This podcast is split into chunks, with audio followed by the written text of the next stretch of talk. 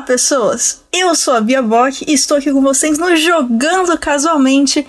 E já vou falar sobre o tema, mas antes disso, estou aqui com o Lucas. Eu estou aqui também. Olá, pessoas. É assim que fala? E aí, estamos aqui para mais um podcast, né? Sem quem? Sem o Jason. É isso Sem mesmo. o Jason. Expulsamos o Jason aqui.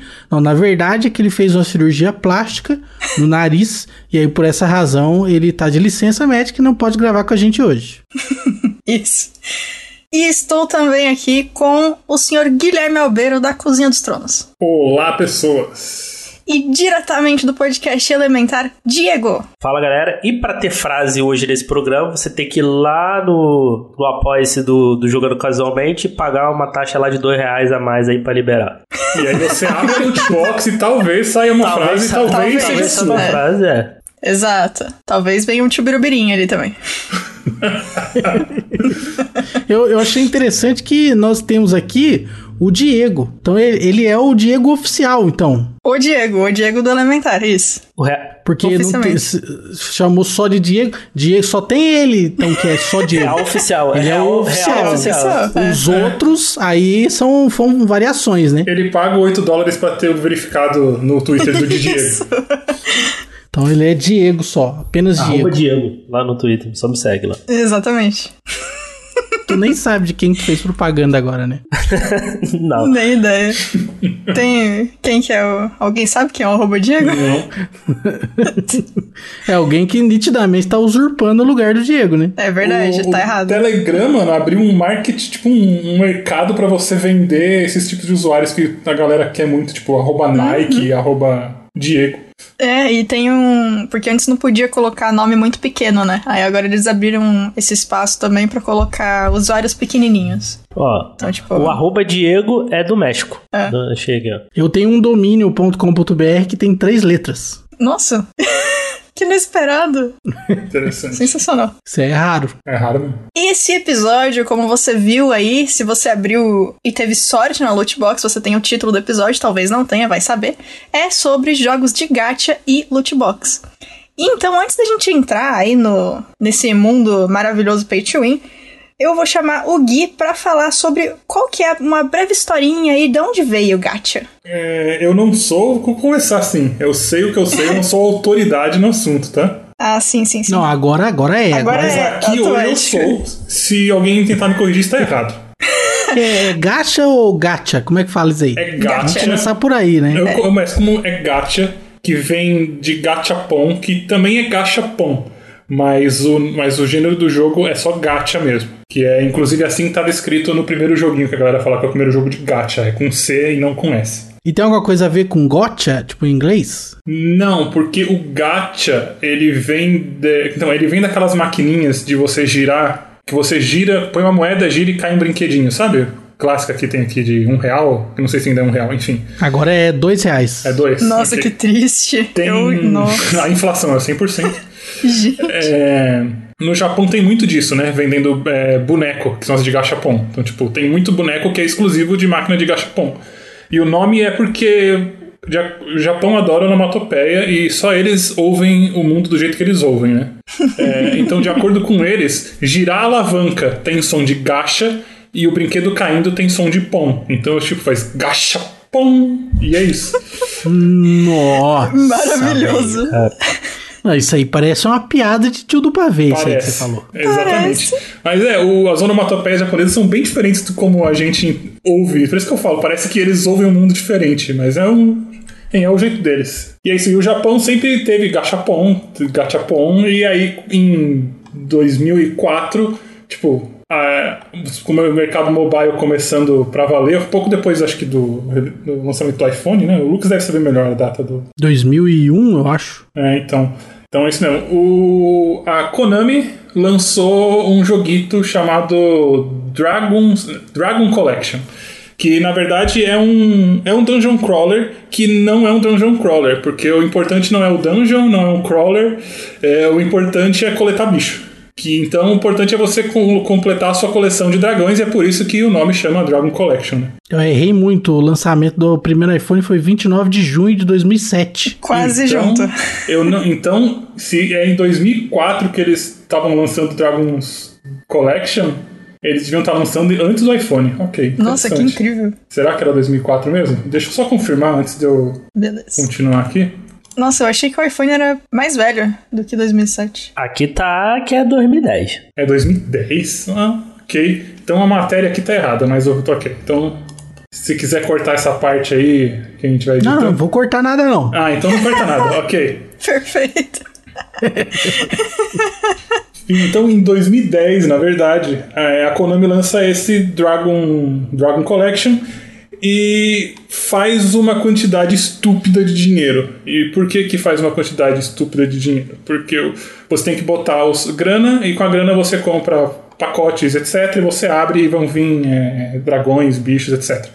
Só que tem uma parada, uma camada a mais, a mais no Japão, que é que o japonês o público japonês gosta muito de aposta, né? E não é à toa que eles têm máquina de patinco, máquina de, de- é por tudo que é canto, né? E então, no momento em que você bota um sistema de aposta, de sorteio, de, de, de gacha, né?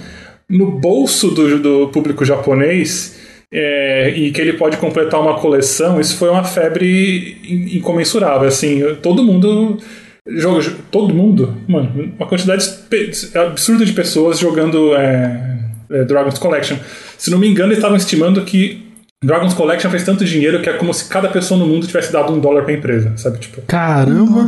É, assim, muito dinheiro, muito, muito. Então, é, aí o que acontece no nosso querido mundo capitalista a gente já sabe. Se alguém faz uma quantidade estúpida de dinheiro, as pessoas vão atrás e copiam. E é isso que aconteceu, né? E o governo procura uma forma de prender essa pessoa. Então, É Essas verdade. duas coisas que acontecem. É verdade. É, então, tem o governo envolvido aqui, porque assim, o gacha começou a crescer muito, né? E, de e aí depois Aí que. o governo falou, opa, Oxe. Mas o problema, então, o problema não é nem só que o governo queria a fatia dele, é porque o que acontece, o japonês, o, como eu falei, a cultura japonesa já é propensa a, ao gambling, né, a aposta. E com, com um sistema de aposta no teu bolso e bonitinho, isso tava gerando o que alguns estavam falando que era tipo, era um cassino fofo pra crianças, saca? nossa. Surreal. Mas não é mentira, né? Então é como se tivesse como se tivesse um medo de que eles estivessem introduzindo um vício novo. é, tipo, num, num ambiente que já era propício a existir esse tipo de vício pra criança muito cedo, sabe? Mas, ga- mas gacha, loot box é isso aí. É, então, é um, é um vício, né? E, e aí o governo preocupado com, com isso, ele acabou banindo um tipo de gacha no Japão, daqui a pouco a Bia fala sobre eles, porque é um tipo completamente estúpido de gacha.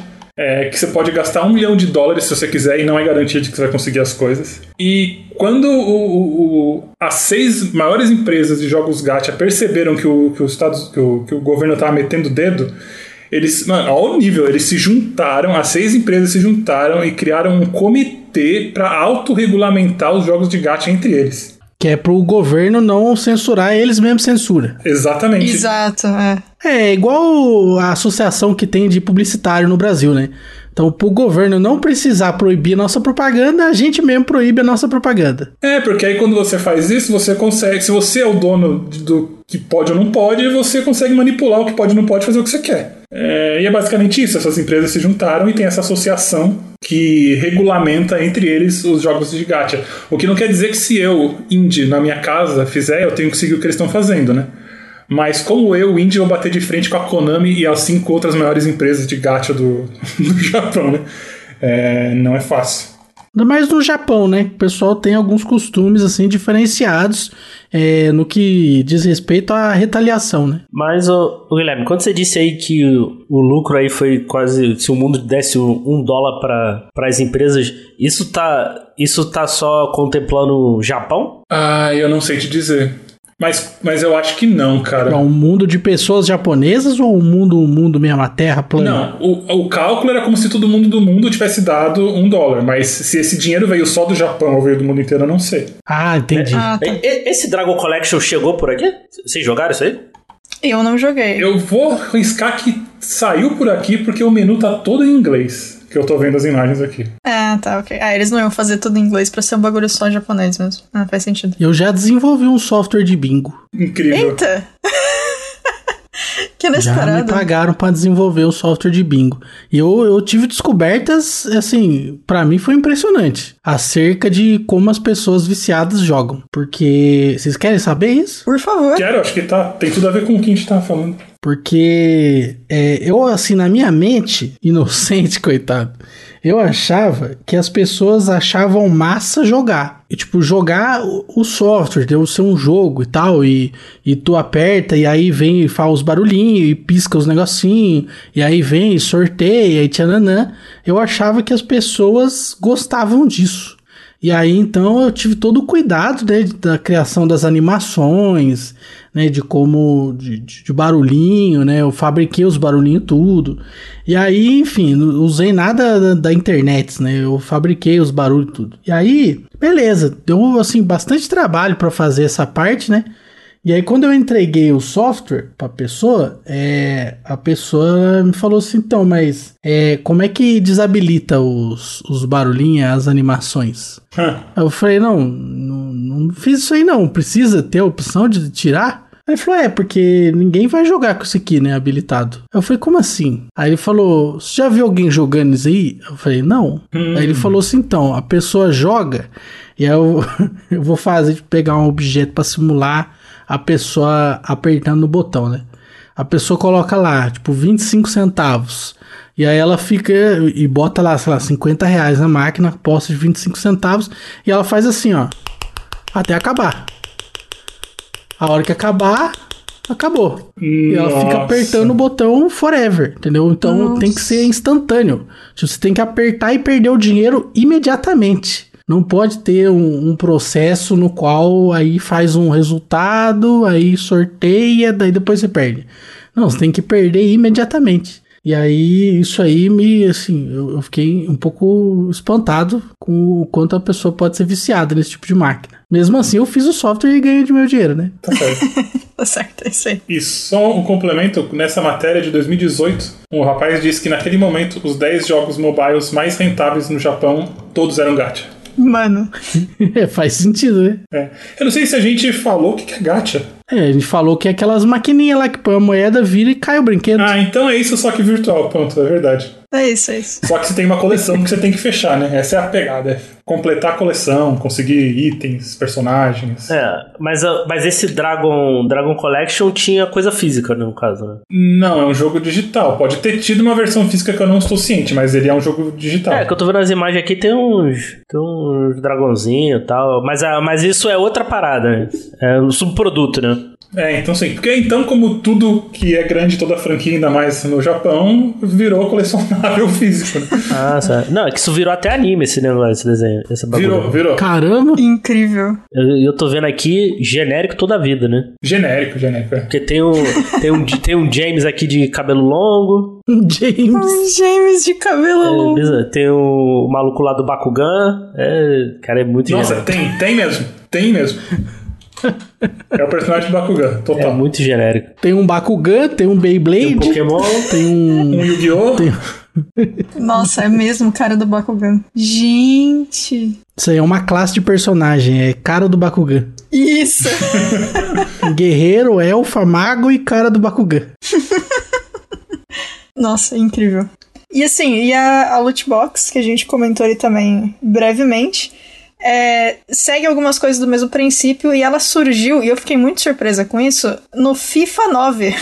O loot box é aquelas caixinhas que tu compra que Isso. tem uma surpresa dentro, não é? É, exatamente. Normalmente um conjunto de itens. Hum, é igual aquelas caixas que tu compra fisicamente mesmo, que vem pelo correio. Exato. Tu compra a caixa, paga a assinatura, você não faz a menor ideia do que vai vir. Pode vir uns negócios meia boca ali. Pode, exatamente. Nossa, deixa eu só comentar uma coisa. O Lucas falou que é uma caixa de surpresas, né? E, ironicamente, quando a, a EA estava se defendendo no tribunal, eles falaram que eles não chamam de loot box, eles chamam de uma mecânica de surpresa, alguma coisa assim. Mecânica de surpresa. É. O, que, o, que, o que é ridículo, né? Porque, porque o problema, assim, além de, gerar todo o vício, né? Que a gente falou um pouquinho por alto, é que esses jogos são estão listados todo pra todas as idades. Exatamente. Então, e, e assim, e é simulação, e, isso é simulador de cassino. Uhum. E eu não sei se vocês sabem, o, a o- os primeiros jogos da geração de Pokémon, né, do, nos Estados Unidos, eles, te- eles têm classificação de 12 anos. E tem um cassino Por dentro, causa né? do, do, jo- do lado do jogo lá do cassino lá em Celadão. Nossa. E aquilo é, é, um- é simulado, você não, você não coloca nenhum dinheiro real no jogo, e, e as empresas lá que fazem a classificação lá nos Estados Unidos colocou ele como, como 12 anos. Nossa. Faz sentido nenhum. Nenhum. e, por exemplo, e o FIFA? FIFA, o, o, o NBA 2K, acho que foi o do ano passado, ou desse ano, agora eu não lembro. Cara, a propaganda do jogo que eles fizeram tinha roleta na propaganda, roleta, patinco, tá ligado? Nossa, propaganda do Nossa, jogo. surreal. É, porque o, esse Ultimate Team, essas coisas assim, é uma máquina de dinheiro. No, no ano passado, acho que foi ano passado, a, a EA com FIFA, com Madden, cara, ela ganhou um bilhão só com o Ultimate Team. É por isso que os jogos saem de qualquer forma, porque o foco é o Ultimate Team. É, é isso mesmo. Você, você monta lá seu time, você gasta uma grana ou tempo, que você consegue com dinheiro de jogo, mas é tempo. E aquilo, é, é um negócio que você não sabe o que vai vir. As chances lá são, toda, são totalmente manipuladas para você conseguir o que você quer. Eu não sei, eu não sei como é que é no FIFA, eu não sei se ainda tem um comércio lá interno lá para conseguir comprar. Você consegue comprar, por exemplo, ah, eu quero comprar um jogador X. Você não consegue lá, nem com, acho que nem com o dinheiro do jogo, você- nem com o dinheiro real você consegue lá e comprar. Você tem que com- comprar assim. Ou, ou alguém fazendo um leilão, ou você ir no, ir no na, na loot box. É bizarro. Tem aquelas máquinas de shopping também, que é o mesmo esquema, né? Os caras fazem o, o seguinte, eles vê o dinheiro que entrou, e aí quando entrou o dinheiro suficiente, tipo assim, ah, entrou o valor de 5 iPhone. Então beleza, agora você dá um iPhone aí, máquina. É assim que funciona essas paradas. Tudo manipulado, safado. Ah, então é só eu gastar 20 mil pra ganhar um iPhone? Isso.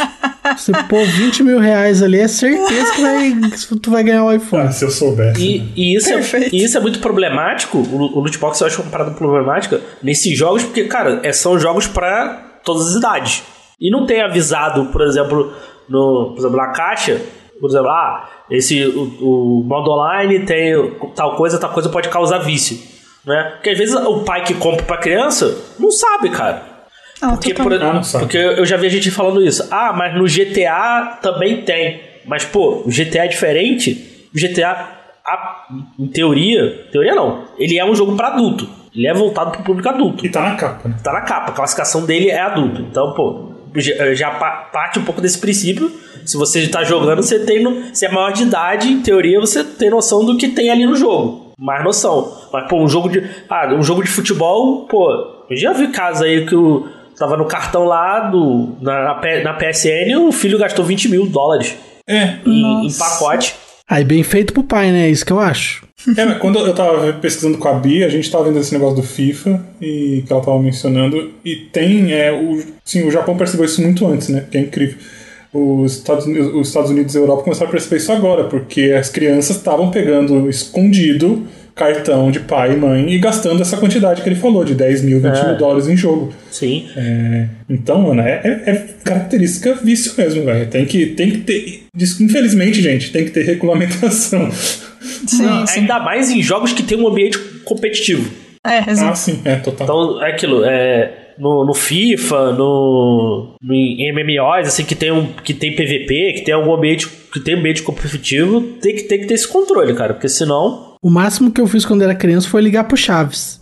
Que passava comercial na televisão, eu tinha o telefone 0300 lá, que era uma fortuna por minuto, com certeza.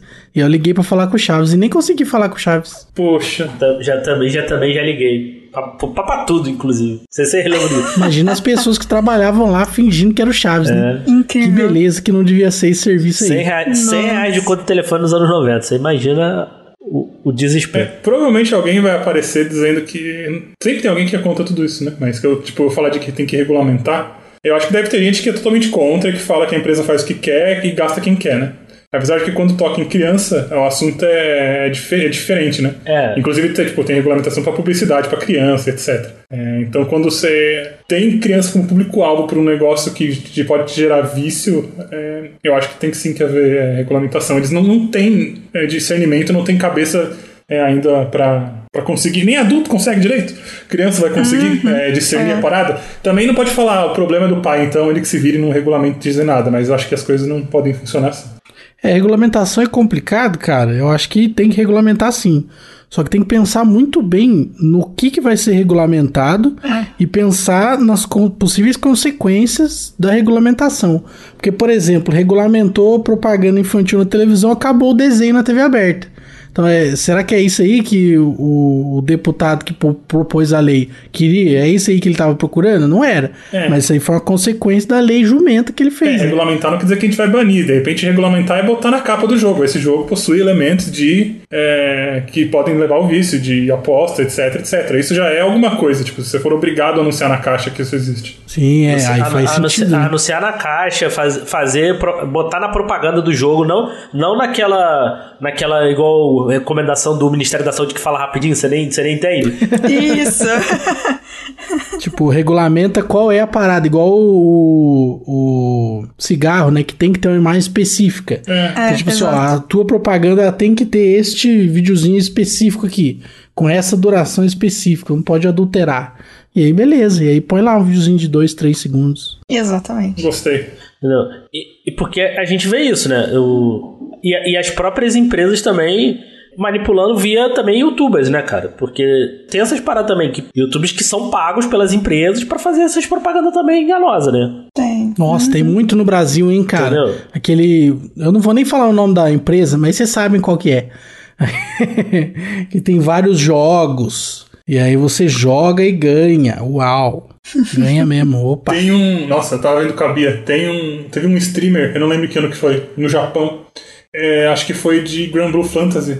O cara passou o dia inteiro botando dinheiro ao vivo pra poder tirar um personagem.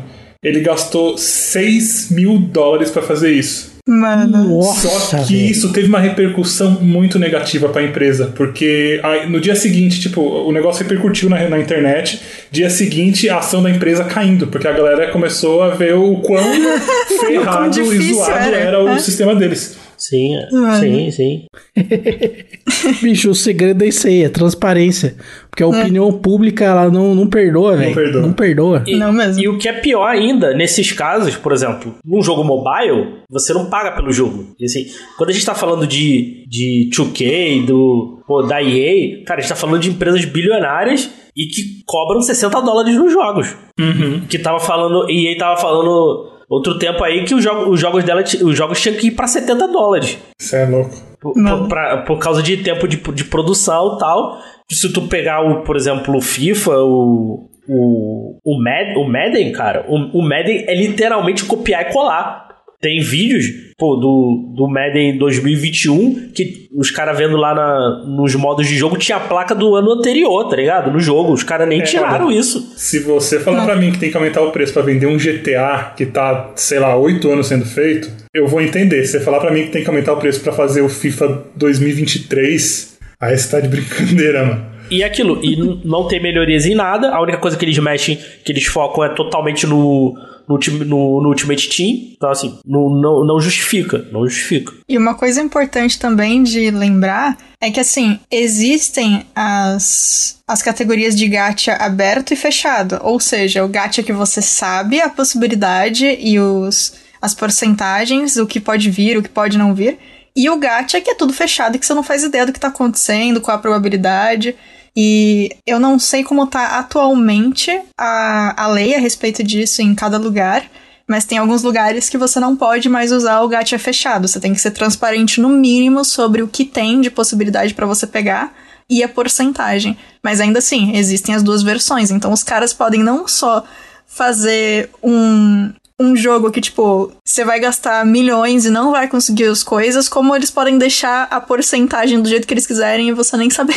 É, e, e assim, uma coisa que me incomoda muito nesse. Quando, quando é, ele não te possibilita comprar o que você quer. Ah, sim, é, também. Tem que ir tudo pelo, pelo GAT ou pelo loot box. Isso é que mais me irrita. É. E, e aquele jogo. Isso é muito mais em mobile e tal. Aquele jogo que tem um monte de. De moeda, né? Ah, tem é, você- é, moeda, é moeda, você tem que. Aí você tem que ter. Por exemplo, no Genshin, caraca, eu tenho que ter moeda, eu tenho que ter. Eu tenho que ter cristal, eu tenho que ter não sei o que, tem que ter um monte de coisa pra fazer um. Eu, eu, fico, eu ficava perdido, cara. É, o... depois a gente vai falar de alguns jogos específicos, até pra fazer uma comparação entre eles, mas tem alguns jogos realmente que você- o AFK é um exemplo excelente disso também. Você tem mais de um lugar diferente que você Nossa, pode fazer mano. pool e cada tipo de, de gacha dentro do jogo te dá coisas específicas. Então, se você quiser muita coisa diferente, você fica perdido, né? De onde raio você vai gastar os seus recursos, porque é mais ou menos o mesmo recurso ali. É, eu acho que a FK tem umas seis unidades monetárias É, internas também. do jogo. Isso, É muita Pô, coisa. E isso, isso, me, isso me irrita, isso me afasta, assim. Eu prefiro, pô, bota uma só, cara. Pô. Ah, Facilita Não, minha facilita, vida, né? porque, pô. Me ajuda. Eu falo, pô, ah, eu preciso juntar dinheiro, mas eu preciso também juntar, pô, um monte de coisa que eu, eu não sei pra onde tem que ir. Pô, de- desisto, tá ligado? É, Uhum. E assim, é, os tipos de gacha, na verdade, tem até tipos que são que tentam ajudar um pouco mais o consumidor e tem os tipos que são um absurdo, né? O, o Gui ele comentou ali do completo, que é o. que é inclusive o primeiro que eu vou falar, que foi banido do Japão. Em, foi em 2012, né? Uhum, foi. Porque assim, o sistema de gacha completo funciona da seguinte maneira. Pra pegar um item raro, você precisa pegar todos os itens normais desse pack específico. E é aleatório e você pode pegar trocentas vezes os mesmos itens normais e não pegar todos eles pra poder transformar no raro. Ou seja, não, você pode passar tipo um tempo infinito, gastar um dinheiro infinito e nunca conseguir fechar nenhum pack ou quase nenhum pack pra você ter os itens raros que você precisa. Então, assim, é, é um, um sistema que, vamos supor, se você quer. O Gui tinha dado um exemplo legal quando a gente tava fazendo a pesquisa. Se você quer uma carta, por exemplo, uma carta especial do de Yu-Gi-Oh! Ou um. Se você quer o Jace da coleção nova de Magic. Antes, pra você ter o Jace, que é uma carta específica, você vai precisar tirar todas as cartas de monstro menores que saíram naquela coleção inteira pra você poder transformar em um Jace. Então é basicamente isso. Só que, de novo, sem uma regu- regulamentação ali dentro, então você pode ficar pra sempre tirando um monte de coisa e nunca ganhar o que você quer de fato. E a galera tava gastando muito dinheiro, porque, de novo, veja bem, Japão. E aí foi banido. Tem também o sistema de box, que você tem itens específicos dentro de uma box que você normalmente sabe o que são, e se você tirar um deles, não vai vir outra vez. Então, basicamente, você consegue pegar todos os itens de uma box se você ficar focando nessa. Tem o sistema de redraw, que é quando tipo, você tem a possibilidade de rerolar o item que você pegou e vir outra coisa. Tem o sistema consecutivo, que vai aumentando a possibilidade de itens é, melhores, né? O quanto mais você vai girando em lotes por vez. O sistema de step up, que a cada vez que você gira, ele aumenta as chances por um tempo limitado.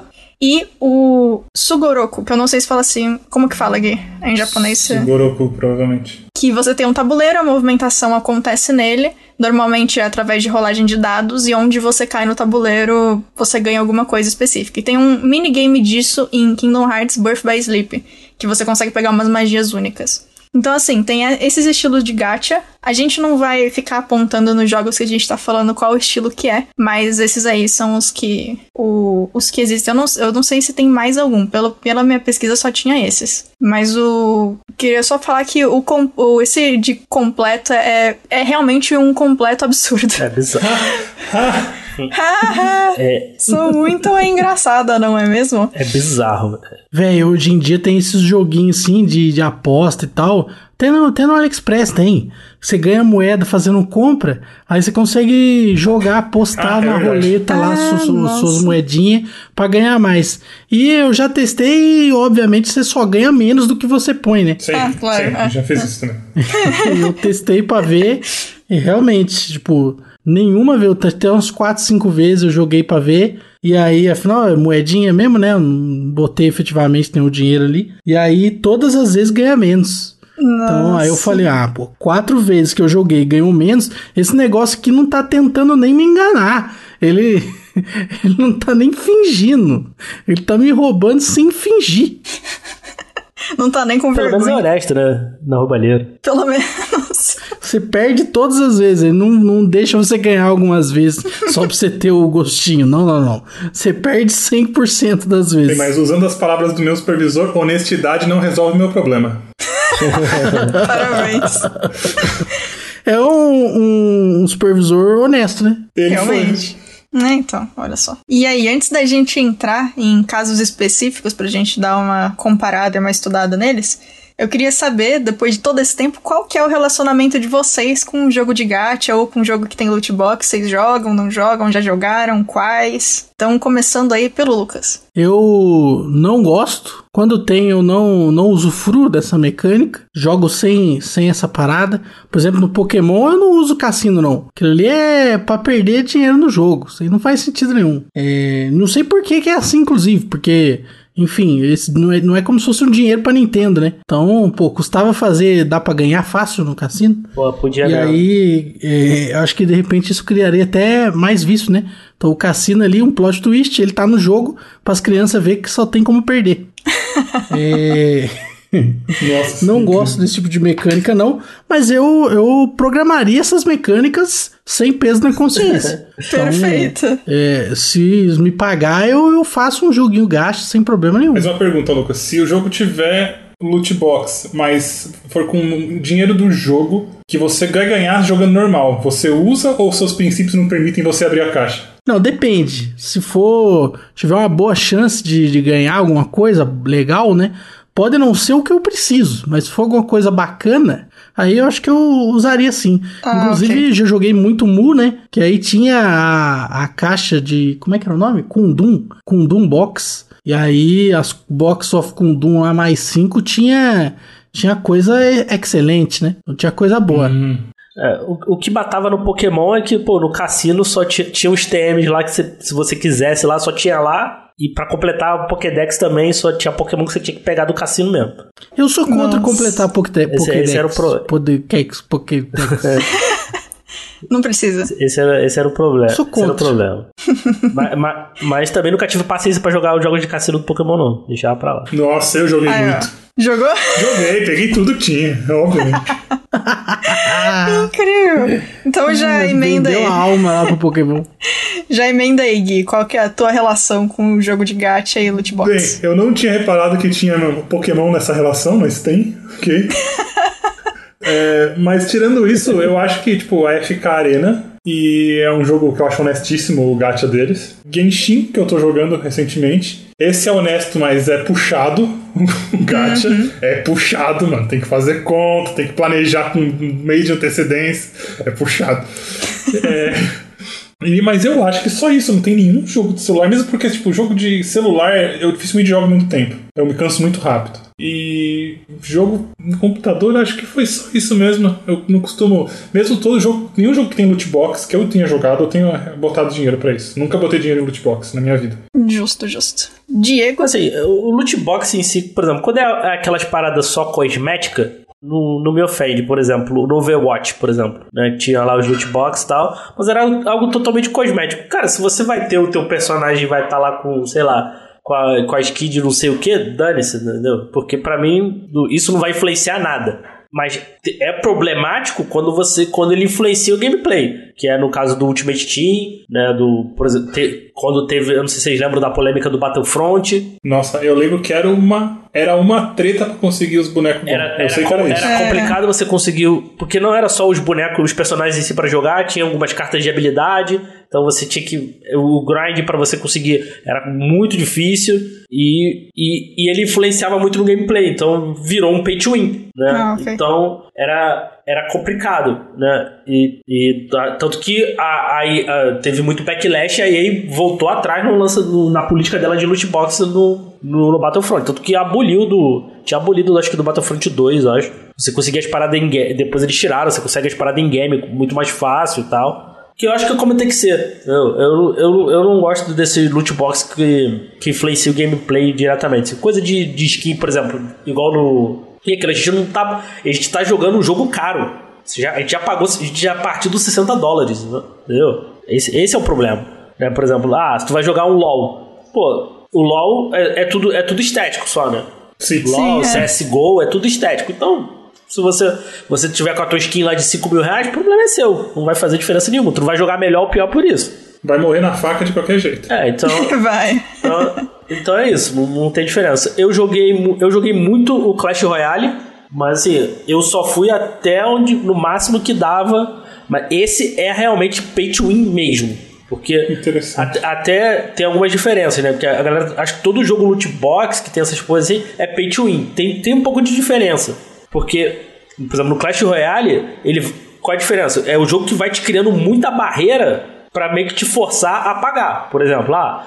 Pra, no, no, no Clash Royale tinha lá uns baús que você abria pra pegar algumas cartas e tal. Você sem pagar nada, você só podia abrir dois. E pra abrir dois levava meia hora. Mas pô, para você abrir na hora, você toma, paga lá os diamantes.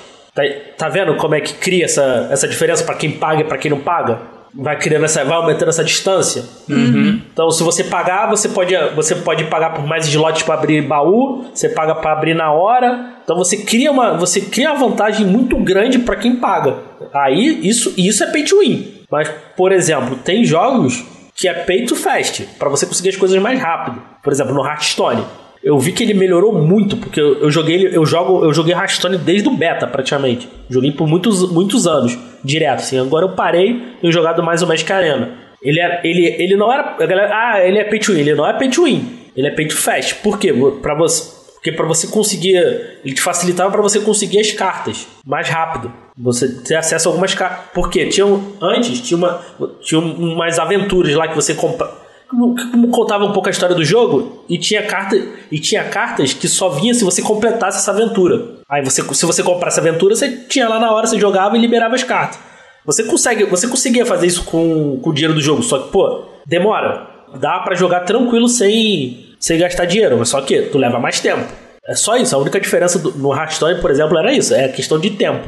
Mas, pô, ele melhorou muito, porque tirou essas as aventuras ficaram de graça, então você tinha todo, acesso a todas as cartas, a única coisa que você tinha que ter era, era o pó arcano lá pra poder fazer as cartas. Então, melhorou muito nisso, muito mesmo. Acho que- eu acho que ele é um dos jogos mais honestos, assim, em relação a, a esse equilíbrio assim, entre pagar ou não. Eu, eu, achava, eu achava muito bom, assim, porque ele, ele era nesse, nesse quesito. Ah, por exemplo, tu pegou a carta repetida. Beleza, tu, tu ia lá, desencantava a carta, pegava, gerava um pó arcano, você pega lá pra fazer as cartas que você quer. Então, eu, e, em comparação que tava desde o início, melhorou muito. Então, é, vale, vale a pena jogar. Se você curte card game, vale a pena jogar. E, e atualmente eu tenho jogado muito Magic Arena. Mas assim, eu, tu consegue as paradas, por exemplo, eu, eu tô jogando, não botei um, um centavo no jogo. Cara, tu, tu a- acesso às cartas fáceis. Assim, é só tu ir fazendo as missões diárias, é aquilo, tem que jogar. Tem que jogar com uma certa frequência. Dá pra ir, dá pra ir tranquilo, assim, consigo montar decks relativamente bons, assim, até de meta. Legal. Nunca botei um centavo no jogo. No Hearthstone já, eu já cheguei a gastar dinheiro. Eu, pô, comprei, falei, ah, quero comprar aventura aqui porque eu achava legal de jogar mesmo. A Offline era divertida. E, eu já comprei alguns pacotes também, assim. Mas, mas por exemplo, não é algo que. Ah, esses mais competitivos assim. Eu não, eu não coloco dinheiro. Eu, eu vou jogando às vezes assim até pra ver onde eu vou. Mas aí eu vejo que tá muito travado, aí eu, eu largo. O, o Genshin, o Genshin eu joguei, eu joguei um pouco, mas eu, só parei, parei por parar mesmo. Justo. Mas ele, ele tem essa vantagem, né? Porque ele não tem um ambiente competitivo, né? É, exatamente. É, eu vou defender depois aí. É, a questão, a questão do Genshin, é- do, do, do Genshin, do Genshin é essa, eu acho também. Ah, total. É aquilo, é... E, e os personagens, assim, tu, é, eu- pelo que eu entendi, quando que eu joguei, você, é mais por afinidade, né? É, exato. O Genshin, ele, ele tem partes difíceis, mas ele é um jogo que se você colocar teu tempo ali pra deixar teu personagem bom, você ganha com qualquer personagem que você escolher. Ali é questão de você se adaptar ao estilo de jogo do personagem. É, Exatamente, é, exatamente. Depois eu vou explicar melhor o sistema do Genshin de gacha em si, mas ele é, ele é realmente um dos jogos que menos te obriga a gastar recursos, assim, para conseguir pegar personagens diferentes. Você faz o que você quer e é só isso. É, no meu caso, você pode entrar no Telegram em t.me barra jogando casualmente pra conversar com a gente. Desculpa, apareceu a, a propaganda aqui. É, então, eu joguei Overwatch na época que saiu, mas eu não joguei tanto assim, eu até peguei, eu ficava feliz de pegar loot box. No, no LoL também eu achava legal de pegar, mas eu gostava justamente por ter esse fator de ser uma coisa só estética que não afeta absolutamente nada.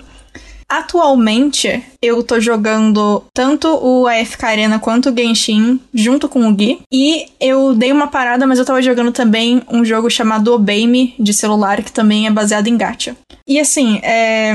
Normalmente, se o gacha, o sistema de gacha for claro para mim, ele não me ofende muito. E aí eu tô suave. Mas aí quando a gente chegar nas comparações de jogo, eu, eu falo melhor de cada um deles. E vamos fazer algumas comparações aí, falar de pegar alguns jogos específicos e ver entre eles as coisinhas que eles têm nesse sistema? Mas antes, sabe o que, que é legal? O que, que é legal, Lucas? A, é legal a pessoa ouvinte acessar apoia.se barra jogando casualmente, de maneira que ela pode, então, a, dar dinheiros, dinheiros de, de verdadeinha, diferente de moedinhas de jogo, para nós que gravamos esse podcast semanalmente para as pessoas ouvirem. E apoiando o podcast com um valor a partir de uma coxinha, a pessoa também concorre a jogos então nós fazemos sorteios de jogos, é quase um, um gasto isso aí, hein? A gente faz sorteios de jogos para as pessoas apoiadoras e elas também têm acesso, se assim desejarem, a um grupo secreto no Telegram. É uma beleza. Recebe episódio adiantado, recebe o episódio de notícias completo na quinzena que não temos novos apoiadores e a pessoa também faz com que na quinzena que ela apoia o podcast de notícias fique liberado para todas as pessoas no feed. É, além de ter os podcasts bônus e votar, dependendo ali do. É verdade. De qual o teu tier, você vota em qual tema do episódio bônus que a gente vai falar. E, e tu acessa os episódios bônus retroativamente. Meu então você Deus. apoia lá e aí você, plau, já vem assim, ó. Tem uns 10 já, pô, de uma vez. Hum, bom, Você viu? É, então. E se quiser também seguir lá no Twitter, é J Casualmente. Só procurar lá e seguir bonitinho. Então vamos lá, vou fazer umas comparações aqui. Eu deixei algumas perguntinhas pra, pra gente seguir pra, em cada jogo, algumas categorias, mas que jogo que vocês querem começar? Genshin é o jogo que eu tô aí jogando no momento, você também. É verdade. Nossa, então eu tô peraí. jogando também. Ó, pra gente aumentar a moral de Genshin, então, deixa eu falar de Obey Me antes. Que é pouca coisa e é um ultraje. Ó, Obey Me é um joguinho. É um otome game que tem lutinha também dentro dele. Ele é PVE, não tem PVP dentro. Mas ele tem alguns dos rates de. De probabilidade mais absurdos que eu já vi. De baixo. Ah, o que, de que é. PVE? PVE é jogador contra ambiente, contra a máquina. Então, basicamente, você não joga contra outros jogadores dentro do joguinho. A sigla é Player versus Environment. Environment, é, isso? exatamente. Eu, sempre imagino a pessoa brigando com a chuva. Isso, você chega lá e bate em Exatamente. árvore, bate- bate na chuva, na grama. Isso. É bem legal. Que é contra o meio ambiente, né? Exatamente. Você taca fogo na floresta, enfim. Desculpa. Fogo na Amazônia. Foi isso, era alguém achando que tava no PV. O, o Obey Me, ele é um joguinho que ele é de gacha aberto, então, como a gente comentou antes, você vê as possibilidades. Eu não sei se pra eles isso é melhor ou pior, porque a minha decepção com o jogo veio disso. Ele é free to play, até certo ponto, porque apesar de ser difícil de você pegar algumas cartas específicas, ele é de cartinha, né? Apesar de ser difícil, não necessariamente você vai usar as cartas contra outras pessoas, então não tem tanto motivo pra você querer ostentar o seu deck nem nada do gênero. O que você pode querer é pegar cartas específicas de eventos, mas Obey me fez uma das coisas mais bonitas, apesar do, das reclamações que eu tenho, uma das coisas mais bonitas que eu já vi em jogo, que eu quero que o Genshin faça em algum momento, que é, eles têm muito evento específico de pouca duração, mas eles têm um sistema de máquina do tempo dentro do jogo, que você usa um ticket, você ganha o ticket de tempo em tempo, para poder revisitar esses eventos e continuar o teu progresso do evento. Então você consegue, se você voltar nesse evento e fizer direitinho, conseguir qualquer carta que você quer específica de tempo limitado. Que legal. Aí é bom, né? É, então, é maravilhoso. Tô esperando o Genshin fazer Pelo isso. menos, é- Esse é o mínimo. Isso é, É, o- mínimo. é, Genshin não tem. Inclusive, Genshin tem evento limitado que apresenta personagem e aí o evento nunca mais volta. Então você, o personagem aparece no meio da história, tipo, e aí, viajante? Você fica, e aí do que, maluco? Nunca te vi. Do nada. Do Se nada, você mano. jogasse há dois anos, você teria me visto, sinto muito. É verdade. é beleza, ó. Agora. A, o sistema de, de probabilidade de Obey-me é um dos, dos mais complicados que eu já vi. Eu peguei uns de.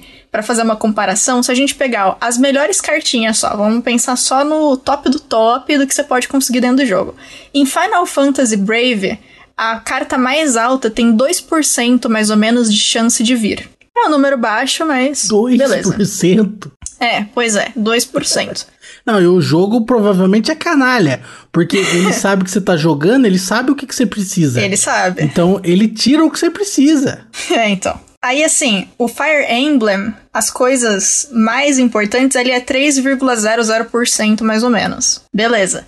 Em Obey-me, a carta do momento, que é a mais importante daquele evento, é 0,50% de chance. Meu Deus. Nossa, mano. velho. Para você ter com certeza a carta garantida, você tem que gastar por volta de 160 dólares. Pesado. Aí, aí que tá. Mas aí, no, no Obey Me, por exemplo, ele não te dá a oportunidade de você chegar lá, ah, eu quero essa carta, eu vou lá, eu pago 160 dólares direto. Não, não pode. Você não pode comprar a carta assim. Existem algumas cartas que você consegue pegar partes das cartas. Ima- Imagina assim, você Meu precisa de Deus. 50 pedaços da carta pra fazer uma carta. E aí você consegue ir na lojinha e comprar cinco por vez. Com coisa que é, o jogo é te dá. Hum. interessante um negócio também, que a porcentagem ela ilude às vezes, né? Total. Porque se você tem 1% de chance de alguma coisa sair e você tentar 99 vezes e não sair, não quer dizer que na centésima vai sair. Exatamente. Não é, não é garantidamente que É. a cada 100 sai uma vez. Não é assim. É porque essa porcentagem ela pode sair quando, sei lá, se joga um, mil vezes. E aí Exato. as últimas 10 vezes ele sai. Então isso aí daria 1%. Daria 1%? É 1%. É 1%. Uhum. E aí você pode achar que se eu jogar 100 vezes, como é 1%, vai sair. Então não, então isso aí é ilusório. Pode ser que você tenha que jogar 500 vezes para sair. Exatamente. Mesmo a porcentagem seja sendo 1%. É, é 1% por pool, né? É, exatamente. É. Isso aí. Para cada vez que você aperta o botão é 1% de chance. É, e, não- e não é 1%. Assim, eu imagino que esse 1% ele esteja, ele esteja ampliando em todas as possibilidades, né? Não, não na Exato, sua. e- não, não na sua exclusivamente, né? Eu imagino, ah, sei lá, eu, eu- ah, se mil pessoas jogarem, aí um, um nesse. Aí eu vou dar pra, sei lá, pra quem o, o 1001 aí que jogar primeiro ganha, sei lá. Isso. E pensa assim, que o sistema que eles fazem, esse 0,50% de probabilidade para carta especial, normalmente são umas duas cartas especiais que você pode tirar. E a probabilidade é separada entre elas. Tipo, é 0,50 para uma, 0,50 para outra. Beleza. É, tipo, mais ou menos ok. Só que a quantidade de carta que você pode tirar é muito grande. Então, assim, tem esse 050 050 e tem uma carta SSR, que é a segunda mais forte, que é 301 de possibilidade. E as próximas cartas é de 0,43 pra menos. É, pra mais, quer dizer, né? Tipo, vai, vai aumentando, né? Mas assim, as importantes mesmo, você tem que fazer um bagulho absurdo. E eles até têm um sistema de. Você tem com certeza uma carta se você gastar é, uma quantidade específica de, de pools ali, né? De summons. Só que assim, o, o estilo que eles fazem é, é muito é muito canalha. Porque assim, você tem, você consegue abrir pra ver. Vamos supor que a carta específica é do, do personagem chamado Mamon. E aí, quando você abre o sistema pra você saber quanto que você vai conseguir dessa carta por pool, independente do que você pegar, É assim, lembra que eu falei que a carta não vem inteira às vezes? Às vezes você pega pedaço da carta? A cada, você vai tirar 10, se você fizer 10 pulls, você ganha 20 pedaços da carta do Mamon. Se você fizer mais 20 pulls, você ganha mais 20 pedaços. E aí vai aumentando até você ter 100 pedaços e montar a tua carta. Só que para fazer isso é uma quantidade muito absurda e entra naqueles 160 dólares que eu falei. Então, tipo, a carta pode vir antes, mas para você ter, entre aspas, certeza que ela vai vir, você tem que gastar esse, essa quantidade idiota de pulls pra ir pegar 100 pedacinhos da carta e montar numa carta inteira. E assim, é, eu gosto desse jogo. Os personagens são legais, a história é bacana, o estilo de lutinha é legal, as cartas são muito bonitas. Tá saindo anime agora, o anime é divertidíssimo. Só que é um jogo que eu jogo quase nada, porque apesar de eu ter cartas muito boas, que eu consegui a maioria por evento e não pelo sistema de gacha, tipo, é tão pouca a probabilidade de conseguir a coisa e eu tenho que jogar tanto para conseguir tudo que eu quero, que obviamente eu cansei. É. E aí eu não jogo mais. Tipo, tá no meu celular, eu acho lindo, de vez em quando eu abro, mas é isso, sabe? Tipo, não tem muito o que fazer. E, nossa. É, isso, isso é que mata, né? E, É. e não te dá não tem nenhuma outra forma de tu conseguir a carta, né? Por exemplo, ah, É, tipo, assim, imagina, quando, quando você, vamos supor, eu consegui uma carta específica. Se eu conseguir a segunda cópia dessa carta, a primeira carta vai ficar mais forte, tipo, elas se juntam, a carta fica um pouquinho mais forte e eu ganho umas penas pretas. Essas penas pretas são outro tipo de moeda dentro do jogo. Esse tipo de moeda das penas pretas eu consigo comprar fragmentos de cartas na lojinha, mas são só cartas específicas que estão naquela loja, não é tipo qualquer carta e é só fragmento. é isso. Então, pra conseguir fazer isso, ou eu gasto dinheiro, ou eu tenho a sorte barra azar de conseguir várias versões da mesma carta pra ganhar essas peninhas. Então, tipo, tem como comprar na loja? Tem, mas meio que whatever, né? Você não vai fazer isso, tipo, sem gastar dinheiro ou sem gastar um tempo absurdo, do mesmo jeito. Quero só fazer uma comparação do, dessa porcentagem aí. Eu tava olhando o AFK Arena aqui.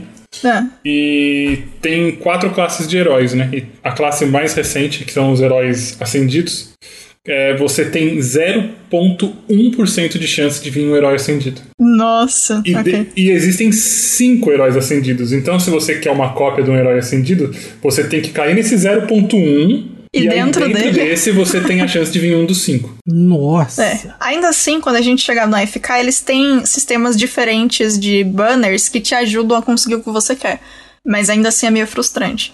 E aí, pra pegar as outras categorias aqui que eu coloquei, não, eu não sei se tem um sistema de pitch em si, em Obey Me, eu não consegui achar. De, no sistema de, tipo, a cada X pulls você ganhar alguma coisa, eu não consegui achar isso. Já falei, tem os eventos e banners ilimitados, assim, na minha opinião, se vale a pena ou não, que eu coloquei a perguntinha extra ali de vale ou não, e vocês podem responder também. Assim, foi o que eu falei, eu gosto do jogo, gosto dos personagens, gosto da história. Parei de jogar, porque pra mim o tempo e o investimento não vale a pena pra conseguir as coisas que eu quero. Ainda de vez em quando abro. De novo, acho o sistema deles de máquina do tempo a coisa mais linda que eles colocaram naquele jogo. Queria que todos os jogos de gacha tivesse. Mas assim, tá parado no meu celular. Ele existe, é lindo, mas Tipo, não vou investir todo esse tempo num jogo que me dá tão pouco retorno. Apesar de, parabéns pra eles, todo dia você tem pool de graça. A chance de vir alguma coisa importante legal. é, é mínima. Mas é legal você entrar e saber que você pode clicar sem Não, é gastar legal, nada. É legal, isso é legal. Então, gosto também. Já ganhei carta hiper difícil de ganhar no pool de graça. Então, assim, às vezes dá certo. Vocês jogariam, Obey-me? Não, eu acho todos os personagens lindos, mas eu vou ficar nas ilustrações, eu não vou jogar. É, é, tô nessa também. Vou ver o anime. Perfeito. Ah, o anime, os episódios. Cara, os episódios são tipo 5 minutos, né? Suavíssimo. Inclusive, tô dando outros pulls no FK aqui nesse momento. aqui. Acabei de tirar uma mobília aqui da Scarlet. Porque é, Incrível. me pareceu muito, muito, muito, muito pay to win. Muito. É, o que é irônico, né? Porque ele nem tem PVP. É, tipo. pague pra ganhar da máquina. É, pois é. É. O Lucas jogaria? Obey-me? Eu acho que não. Justíssimo. Dei uma googlada aqui e não, não me apeteceu, não. Não? Suave. Aí, quer ir pra Genshin? Tá, diga. Vamos. Beleza, ó. Primeira coisa importante aqui de Genshin, ele é um gacha aberto, então a gente tem as probabilidades, tem tudo bonitinho ali e tem sistema de pitch que eu vou explicar mais pra frente. Ele não é pay to win, como a gente já comentou aqui. Você, tipo, não joga contra humanos e você o jogo é fácil. Então você consegue facilmente, se você deixar o teu personagem forte, passar o jogo inteiro com dois, três personagens, fazer. Inclusive, os personagens que eles dão de graça também fecham o jogo suavemente. Uhum, é verdade. Muito assim. É, o meu main é um personagem que é dado de graça. e ele é muito forte. E eu tenho um monte de bonecos 5 estrelas, mas ele é o. Enfim, o foco da minha conta. Se você tira personagem repetido, os teus personagens ganham um, um, sistema de constelação, que eles chamam, que vai, basicamente, você vai abrindo is, é, skills novas, né, habilidades novas do seu personagem. E mesma coisa com arma, você vai pegando arma, se você pega armas repetidas, você pode juntar elas, e aí a arma vai ficar melhor. Então tem coisa pra fazer com coisa repetida que você tira ali. E aí a gente entra no sistema de pitch, que o que, que significa isso? Não é a cantora, mas pode ser também. Poxa vida. Poxa. Se você canta enquanto você gira no jogo, tem mais chance de vir o persona. Mentira. Eu vou equalizar sua cara, quem lembra disso? Nossa, maravilhoso. Tadinha, né? Coitado. Deu uma rolê isso aí. É, tadinha, tadinha não, ganhou dinheiro, ganhou dinheiro pra. Ganhou, um bom, ganhou uma boa grana pra fazer algo que não é capaz, tá bom, pô. Mas tadinha porque o pessoal ficou atacando ela depois e a culpa não é dela. É, não é culpa dela, exatamente. Coitada aí. É, o celular dela era mó legal, eu vou defender. Não, só você tinha o celular da Pete. só é você. Maravilhoso. Baita celular, mano. Via com as musiquinhas, maluco. Ó, oh, beleza, vamos lá. Lembrando aí sempre, o tempo inteiro, eu vou explicar o sistema de pitch do Genshin, mas lembrando que, de novo, você pode ignorar tudo isso e jogar e terminar o jogo e se divertir com quatro personagens que o jogo te dá de graça, tá? Suavíssima. Sem contar que o personagem principal do jogo pode usar todos os elementos. É só você chegar no, no país que tem aquele elemento base, conversar com a estátua e pegar o elemento para você. Então você tem um personagem aí que tem acesso a todos os elementos possíveis do jogo, só chegar na região. Então, legal. O Genshin, ele é separado em três tipos de banner. Tem o banner normal, o banner comum, o limitado de personagem e o limitado de arma. O banner comum, ele funciona assim. Você tem personagens de 4 estrelas e 5 estrelas. A cada 10 desejos que você faz, obrigatoriamente vem ou um personagem ou uma arma de 4 estrelas. Isso não significa que vai vir um só, pode vir mais. Mas, assim, no mínimo, a cada 10 desejos vem um personagem ou arma de 4 estrelas. A cada 90 desejos, vem obrigatoriamente uma arma ou personagem de 5 estrelas. Claro? Ah, pra mim tá claro que eu tô acostumadíssimo, não sei se eu. é, eu acho que tá nítido. Claro? Beleza, então. Então a gente tem é, esse sistema de pitch que eu tô chamando é basicamente um. Se não vir até ali, até aquele número, vai vir com certeza. Então, tipo, se até o, o, o 90 e o 89 não veio um personagem ou uma arma 5 estrelas, o jogo obrigatoriamente vai te dar no 90. Então, tipo, é esse sistema. É um sistema de você tem certeza de que depois de tal número você vai ganhar o que você quer. Pelo menos é, não necessariamente o que você quer, mas um personagem ou arma no nível do que você quer. Ironicamente, isso funciona com os personagens mais raros. Exatamente. Os que são cinco estrelas. Os personagens quatro estrelas você não tem certeza em momento algum. É, porque assim, é, no banner comum, ele tem os personagens. Eu não lembro quantos personagens cinco estrelas que você consegue no banner comum, mas é um número específico de personagens que você consegue nesse banner. E os quatro estrelas que você pode conseguir nesse banner é qualquer personagem quatro estrelas que já foi lançado. E assim, se você estiver jogando e vier, por exemplo, uma arma cinco estrelas, obrigatoriamente o próximo cinco estrelas vai ser um personagem. E só funciona nesse sentido. Tipo, você pegar personagem, você pode pegar personagem quatro vezes seguidas e tá tudo bem. Tipo, é só a arma que veio a arma, o próximo personagem. E o banner comum é o único banner que você consegue pegar a constelação dos personagens que são dados de graça. Então, o, o personagem que, que é o, o que eu falei que eu tenho na minha conta, que é o meu main, é o Kaia, eu só consigo pegar a constelação dele ou nesse banner ou comprando ele na loja. Mesma coisa para Liz e para Ember, que são os personagens que o jogo te entrega. Você tem que jogar um tanto do jogo e aí você ganha eles, basicamente. Então, assim, tirando esses três personagens que são específicos desse banner, qualquer outro personagem que tem nesse banner você consegue pegar no banner limitado de personagem que eu vou explicar em seguida. Então, basicamente, vamos supor, a gente pode chamar esses quatro estrelas e esses cinco estrelas do banner comum como personagens comuns do Genshin. Eles podem aparecer em qualquer banner e tá tudo certo. Ok. Aí, a gente tem o banner limitado de personagem. O que significa isso? Eles vão lançar um personagem novo, ou então um personagem cinco estrelas que a galera gosta muito vai voltar. Esse personagem tem uma chance mais alta de aparecer nesse banner limitado. Então o banner limitado é sempre composto de um personagem cinco estrelas, ou novo, ou que tá voltando, que você não consegue pegar no banner comum, e três personagens quatro estrelas que são o destaque do banner. Significa que os quatro estrelas do banner limitado têm mais chance de aparecer do que os outros quatro estrelas.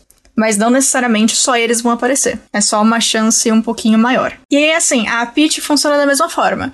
A cada 10 desejos, você ganha uma arma ou personagem 4 estrelas. E a cada 90, uma arma ou personagem de 5 estrelas. Só que o banner limitado funciona com uma coisinha a mais, que é um sistema que eles chamam de 50-50. Vamos supor que a gente tá jogando aqui e eu quero pegar um personagem X, que é o personagem específico desse banner. Cheguei até o 90. No 90 veio um personagem. Se esse personagem for o do banner, beleza. Se o personagem. Mas assim, tem 50% de chance de não ser o personagem do banner. E aí quem vai vir é um personagem 5 estrelas do banner comum. Se isso acontecer, nos próximos 90 tiros, com certeza vem o personagem do banner.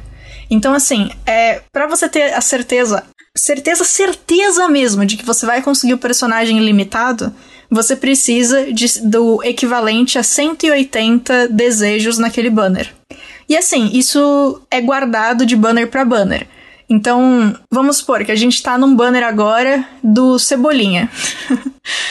E aí, eu tenho desejos suficientes, tipo, eu tenho 170 desejos. Não consegui o meu cebolinha porque veio a, a, a Mônica, Mônica no primeiro. Oi? Isso, eu ia falar a Mônica, exatamente. É, porque veio a Mônica nos primeiros 90 e nos próximos 80 ali que eu usei, não consegui o meu cebolinha eu posso escolher juntar recurso para dar mais esses 10 tiros e vir o meu cebolinha com certeza, ou eu posso esperar porque eu sei que, poxa, o próximo banner é do Cascão. E eu quero mais o Cascão do que o Cebolinha. E aí o que? Se eu esperar e chegar o banner do Cascão, eu sei que eu tô no 80 da minha pitch. Então, se eu der 10 desejos, com certeza vem o Cascão pra mim. Porque eu já tirei. O último bicho que eu tirei foi um comum, que foi a Mônica. Nossa, coitada da Mônica, né? Transformei a principal do Gibi no personagem comum.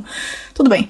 E assim, é, esse sistema de pitch é só para ter certeza, mas não significa que você não vai receber personagens antes disso. Inclusive, já aconteceu no Genshin de eu tá girando, eu tava tipo, sei lá, no desejo 30 e vir um personagem 5 estrelas e mais tipo dois 4 estrelas no mesmo conjunto de 10 desejos. E pode acontecer. E a única coisa que isso muda é o fato de que a partir do momento que eu peguei esse personagem 5 estrelas, começa uma nova, uma nova contagem do 0 até o 90. É só isso que muda, só muda onde vai começar a tua contagem. Mas, assim, eu tô acostumado, mas é muita loucura. É muita conta. É muita, é muita coisa conta. pra se manter, é. pra manter registro, pra você saber o que tá acontecendo, pra onde você vai. Esse foi um dos motivos de eu ter largado o Genshin, cara. Achei muito. Um, um, mais ou menos assim que eu. Pô, muito complicado. Eu não entendo. Eu não, para conseguir as paradas e tal. Muita moeda para tomar conta. Ficou. Mas é engraçado confuso. você falar isso, porque eu não acho que tem tanta moeda assim. É, moeda não tem. Moeda não tem muita coisa. Eu ah, não sei o que, não, que você moeda. Moeda, moeda, é modo de dizer, mas tem moeda, tem, tem fragmento de não sei o que. É aquele. Eu acho que você quer dizer que você tem. Você tem. É, você tem artefato, e aí você tem que upar artefato, você tem que farmar artefato, e aí você tem que subir de nível, e aí você tem o item que sobe de nível, você tem os itens que sobem é. pra ascensão. Aí você Talvez tem o material isso. de ascensão da arma, material de ascensão dele. É porque assim, o, o Genshin, ele é um jogo que tem muitos recursos diferentes para coisas diferentes. O sistema de gacha em si, você tem dois tipos de moeda diferente. E você pega esses dois tipos de, de coisa, de moeda, entre aspas, com a mesma moeda que você ganha no. Tipo assim, não, não é que não é uma moeda. Tá, no jogo você ganha cristais. Você usa esses cristais para comprar ou o desejo comum ou o desejo limitado. E é isso, acabou. Você só escolhe entre desejo comum ou limitado e isso você usa para fazer o sistema de gacha todo o resto da coisa que tem no jogo, das coisas do jogo, é, não são ligados a isso especificamente. Tipo, o sistema de gacha são só esses dois tipos de desejo. Então, assim, talvez tenha parecido confuso, porque ele realmente tem muito mais coisa que ao, ao redor do personagem. Tem que upar a arma, tem que upar o personagem, tem que conseguir todos os elementos diferentes para upar as armas e personagens, você precisa fazer artefato. Isso realmente é muita coisa, mas isso não influencia em nada o sistema de gacha em si. É, ele é tipo MMO, você tem que farmar. É um MMO, exatamente. Você tem que farmar para fazer absolutamente tudo. É, exatamente. Você passa um mês aí farmando para poder upar o boneco. É, isso. É, é, o, que, o, o que me afastou foi justamente isso. Nem o, o sistema de gacha em, em, si, não. Porque é aquilo. Eu, até o colega falou, eu consegui um personagem e tal lá. Ele falou, pô, esse personagem é bom pra caraca. Eu falei, ah, cara, e tu, não, tu não tá nem aí. Eu falei, ah, cara, eu não sei. Então, pra mim, o que vier veio. Entendeu? Essa é assim, parada. O negócio, o legal que eu acho do, do Genshin, a coisa que eu gosto mais dele, é que, como eu disse, ele é um jogo muito fácil. Então, assim, você não precisa, se você não quiser, tipo, ter nada em relação ao gacha, você não precisa. Você pode passar um ano jogando Genshin com os personagens que o jogo te dá, e aí ir juntando recurso, e quando aparecer um personagem, você fala: Nossa, esse personagem tem uma cara bacana, quero ele. Você gasta o recurso nele de desejo, pega ele com certeza, porque você não pegou mais nada e, e tanto faz. E você tem um personagem bonitinho para usar porque você quer. Mas, tipo, não precisa. Se você quiser passar o jogo inteiro sem usar o sistema de gacha, você pode. E tanto faz, que você vai ganhar uns personagens aí de graça mesmo, e eles são muito bons. Tipo, zero jogo suave, assim. Então, se você quiser jogar como um jogo offline que não existe gacha, você pode. E tá tudo certo. É, eu, eu, acho, eu acho isso bom no Genshin, né? Que ele não. Né, como eu falei, ele não tem um ambiente competitivo e não tem essa, essa necessidade de você ter que estar. Tá você vai, você só vai se você quiser o personagem mesmo, né? Então isso. É, exatamente. Isso acho que torna ele hum, talvez menos viciante, assim, do que, o, do que uhum. outros. Ele não te força. Não, é. é de jeito nenhum. Né? É, então. E assim, até tem, é, obviamente, em todo jogo de gacha você vai ter os whales, né? Que são as baleias, que são as pessoas que gastam muito dinheiro. Você vai ter, é óbvio. Porque como eu tinha falado, no, em Genshin você tem, você pode abrir constelações do personagem que te dão coisa extra. E assim, as constelações normalmente podem sim melhorar muito o personagem, mas elas não são necessárias para o personagem ser bom normalmente. É muito raro um personagem precisar de constelação de verdade. Mesmo porque então, bom é relativo, tipo, já é que não é um PVP, é, é bom para quê? Você tá fazendo modo história, tá fazendo os eventos, você pode fazer isso com boneco sem constelação, sem nada. Pode, suavíssimo. Então, tipo, obviamente tem a galera que gasta um monte de dinheiro para poder ter o personagem com tudo que o personagem pode ter ou para ter todos os personagens, mas é muito específico porque tipo, você vai dar flex nisso onde, tipo, no seu canal de YouTube ou no Twitter, sabe? Tipo, porque mesmo que você entre no mundo de alguém, você primeiro tem que pedir, a pessoa tem que aceitar você entrar no mundo, então não é qualquer candango que vai deixar você invadir o mundo dele. E você vai fazer o quê? Você vai ficar trocando de personagem e girando em volta do, do cara para mostrar que você tem uma skin ou um personagem chique? Tipo, tanto faz. É, totalmente. Então é muito. É muito tanto faz, realmente, assim. Isso, isso eu lembro do Hearthstone, né? Na, na cabeça de uma galera, isso, isso faz, faz diferença. Por exemplo, tu conseguiu. O, se o, o cara fala, ah, pra ter uma skin, ele, na cabeça dele ele achava que ele tinha vantagem psicológica se o personagem ah, tinha uma ah, skin, tá. tá ligado? Eu falei, cara, isso uhum. não faz a menor diferença. Você não faz. intimida, intimida o adversário. adversário é, igual, igual é, tu tinha que conseguir, acho que 500 vitórias pra ter o teu personagem dourado, né? Mas, ah, mas acho que dava pra, okay. mas, mas, acho que dava pra você comprar isso também na, no, no Hearthstone. É igual o verificado do Twitter. Isso. Exatamente. É. Isso não quer dizer que o cara joga bem ou não, ele só tem tempo. É, exatamente. Ou, ou ele comprou, simplesmente, não faz diferença nenhuma. Mas você é, sabe assim. que eu já usei, desculpa. A sua é... skin do, do Alistar? Não, não isso. Ah, eu ia falar que eu já usei a estratégia oposta. De tipo, eu vou com o. Tipo, o avatar que vem no jogo, a skin mais básica, tudo, tipo, a, a, as costas da carta mais básica para ser subestimado. Olha tipo aí. assim, ah, não, esse cara é novo. O jogo tá ganho. Tipo, sabe nada. O primeiro avatar, o primeiro boneco, o primeiro de tudo.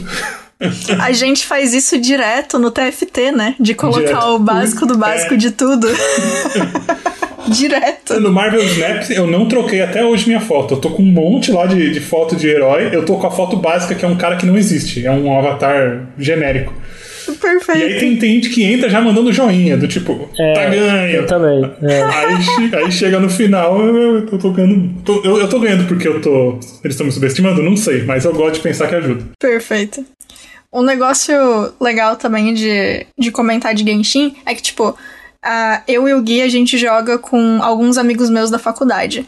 E um desses amigos, ele é o cara do IV de Pokémon. Então, assim, é, ele faz min-max, tipo, ele, ele fica buscando o artefato que é melhor, ele pega os personagens porque eles são meta. Tipo, é, às vezes ele pega personagem que ele gosta muito, mas no geral é tipo, qual personagem que vai ajudar a minha conta pra eu conseguir terminar o, as lutas do jogo mais rápido, tipo, é coisa assim.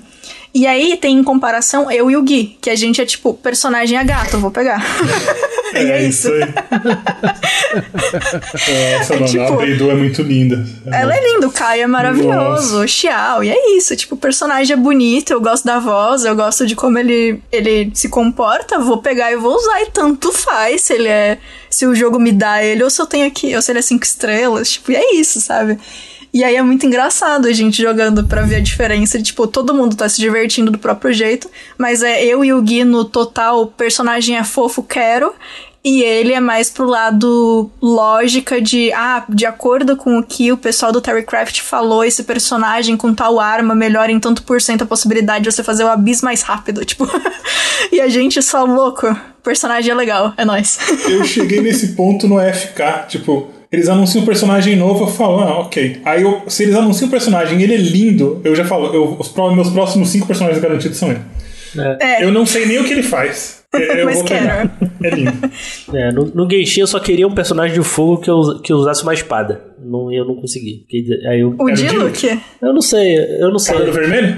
Cabelo vermelho, gato também. Não, eu só queria. Não, eu nem sei, eu nem sei. Eu falei, pô. Deve ser. Porque tava numa parte lá que eu precisava de um personagem de fogo, que eu não conseguia passar lá no gelo lá. Eu não tinha, acho que eu não tinha Ah. nenhum personagem de fogo. Falei, pô, eu quero um- algum personagem de fogo. Aí eu, eu não, não consegui. Ah, poxa. Justo. Dá pra usar Xangin, depois a gente conversa se você quiser Depois voltar. é.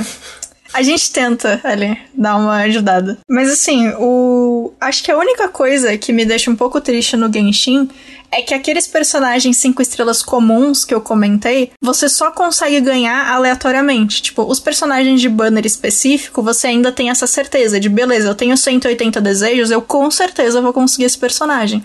Os personagens do banner comum é tipo, eu tenho que ter o azar de não vir o personagem que eu quero no banner limitado pra talvez no 50-50 vir um desses personagens.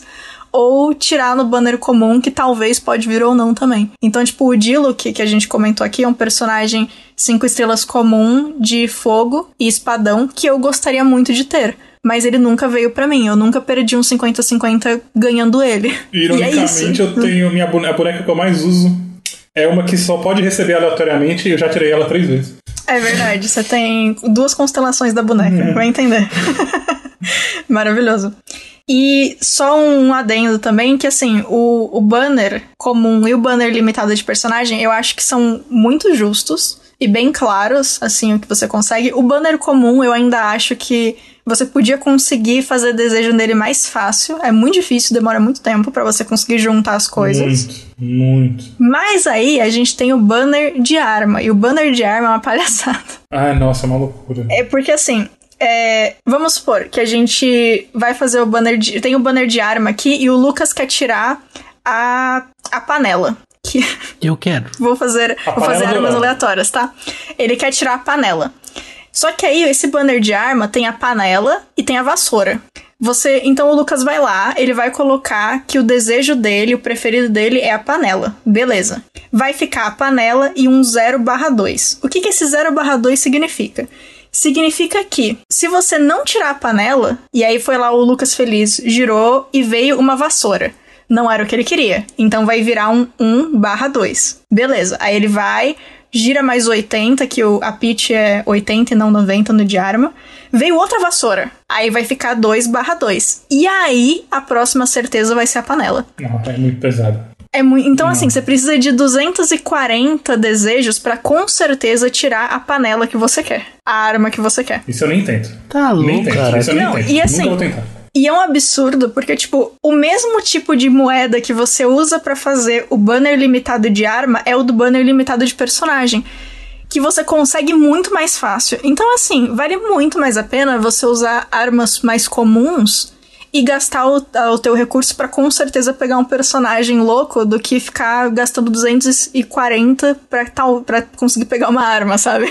Que pode ser duas vassouras antes de vir a tua panela. Então, assim, o banner de arma, tem gente que adora, tem gente que tem um monte de coisa de lá. Eu não consigo, assim, eu, eu acho muito gasto de recurso. Não usei, não usarei. É, exatamente.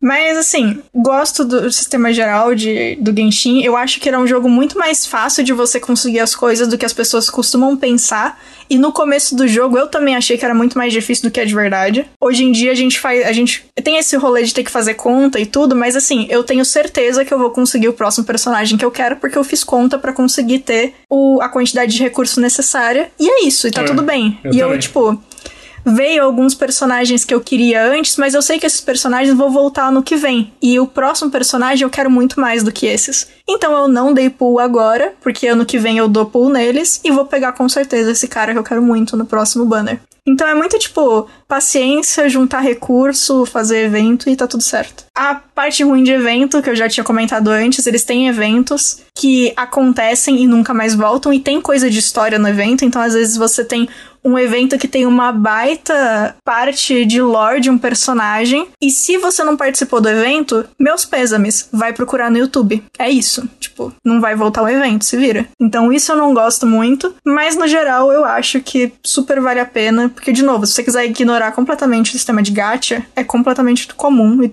muito fácil de jogar o jogo sem isso. Então, pra mim, é o sistema de gacha que eu gosto mais no momento. E aí, com tudo que a gente falou de Genshin, vocês acham? Vale a pena? Ou nem? Ou continua sendo ruim o sistema eu de tô gacha? jogando, né? Tirando o geek não conta. Lucas, deu pra te dar uma. Achou bacana, não achou? Eu tô, confesso que um pouco assustado, porque eu só comecei a jogar Genshin e eu, eu tô achando cabuloso esse sistema aí. Com certeza eu não vou entender nada. Eu posso. Não, eu não tô falando isso pra ser chata, mas eu realmente posso desenhar o. pra você entender, tipo, em forma de, de tabela, pra você saber os números e tudo. É, ele parece confuso, mas não é confuso. Se você quiser, eu faço uma imagem depois. Eu vou, eu vou tentar só viver o negócio e ver no que que dá. Justíssimo também. E foi o que eu disse, o, o jogo vai te dar uns personagens de graça. A Xianlin, que eles vão te dar que é de fogo, você consegue ganhar o jogo inteiro com ela, com o Kaia e com o Traveler, se você quiser. Que é de gelo, de fogo e, o- e o, o boneco padrão. então, assim, se você quiser nunca dar pull também ou quiser dar aleatoriamente, tá suave. Só vai. Diego? É, eu fui, eu fui nessa. Eu fui meio que nessa aí. Eu só parei de jogar mesmo porque. Sei lá, fui, fui fazendo outras coisas, assim, e realmente me. Porque eu tinha muita informação ali do que fazer, assim, eu tava totalmente perdido. Também não, não quis entrar muito a fundo também, tem isso também. Justo. Eu acho, eu acho que eu vou voltar a jogar ainda pra. Mas pra, só pra explorar o jogo mesmo, só pra. Porque eu achei, eu achei de fato o jogo muito bonito. Me lembrou muito. Ele é. Tem muita pegada do Zelda, né? O bafo, o bafo selvagem, Tem- assim. Você vai, você vai achar a região nova muito bonita. Se você quiser um dia, você avisa. A gente entra no seu mundo, a gente te guia até lá e você conhece o lugar e tal. Você nem precisa fazer desafio fazer nem nada. nada, É, é. só chegar lá. Aí eu só. Só, só isso, assim. Mas é, tem que, tem que voltar, um dia vou, vou voltar nele, assim, com, pra jogar. Aliás, eu fiz é, o teste, eu tenho duas contas no Genshin. E a segunda conta, eu tô fazendo muito menos coisa. Eu nem tenho artefato, eu não tenho arma boa, não tenho nada. E assim, quando precisa, eu peço ajuda do guia, ele entra com a conta dele de nível alto pra me ajudar. Mas assim, consegui fazer tudo da história até agora, nada me impediu. E eu tô com os personagens muito fracos. É, realmente. E assim, e eles estão fracos, mas eles ainda estão fortes pro mundo. Então tá suave também. Então, assim, super dá certo. Se você quiser baixo investimento É. de jogo, de tempo, de tudo, suave também. Tô testando agora, dá. É, eu acho que o Genshin aí desses de gacha, assim, eu acho que é. Se for falar, pô, qual. Pra jogar seria ele, que eu acho que é, ele é menos predatório nesse sentido. Ah, sim. Eu- é um jogo muito bonito. Eu acho que não, exige muito de máquina, falando de PC. Não, Uhum. Eu acho que dá pra. Além de ter pro celular e tal, não exige, não exige muito. E, e, assim, eu joguei, eu achei divertido, gostei do mundo, achei o mundo, mundo interessante mesmo, assim. Só, Uhum. só, só realmente preciso voltar, voltar nele, jogar um, pouco, jogar um pouquinho mais. Quando quiser jogar em conjunto, só chamar. Inclusive, a gente tem um time aqui, ó. Dá pra jogar quatro pessoas. Fica aí a ideia. A gente joga toda noite. Se você quiser, é só chamar, viu? É, toda noite. E aí, ó, quem, quem quer falar de Hearthstone? Eu não- Ele não é gacha, né? Mas que ele é de, de loot box, né? Ah, sim, sim. É. Mas o. Mas como eu, como eu falei ali no início, né? Porque é, a vantagem do, do Hearthstone. E isso, isso também cabe também por Magic Arena, caso você, você goste mais de um ou outro, assim. Porque o- a diferença do, do Hearthstone é que ele é um jogo mais simples, né? Ah, na questão dos turnos e tal. O Arena é mais. O Arena é bom pra você aprender a jogar Magic, porque ele é tudo automático. Então, que- questão de pilha, questão de, da estrutura do turno, assim, você aprender a jogar num jogo eletrônico acho que é mais fácil.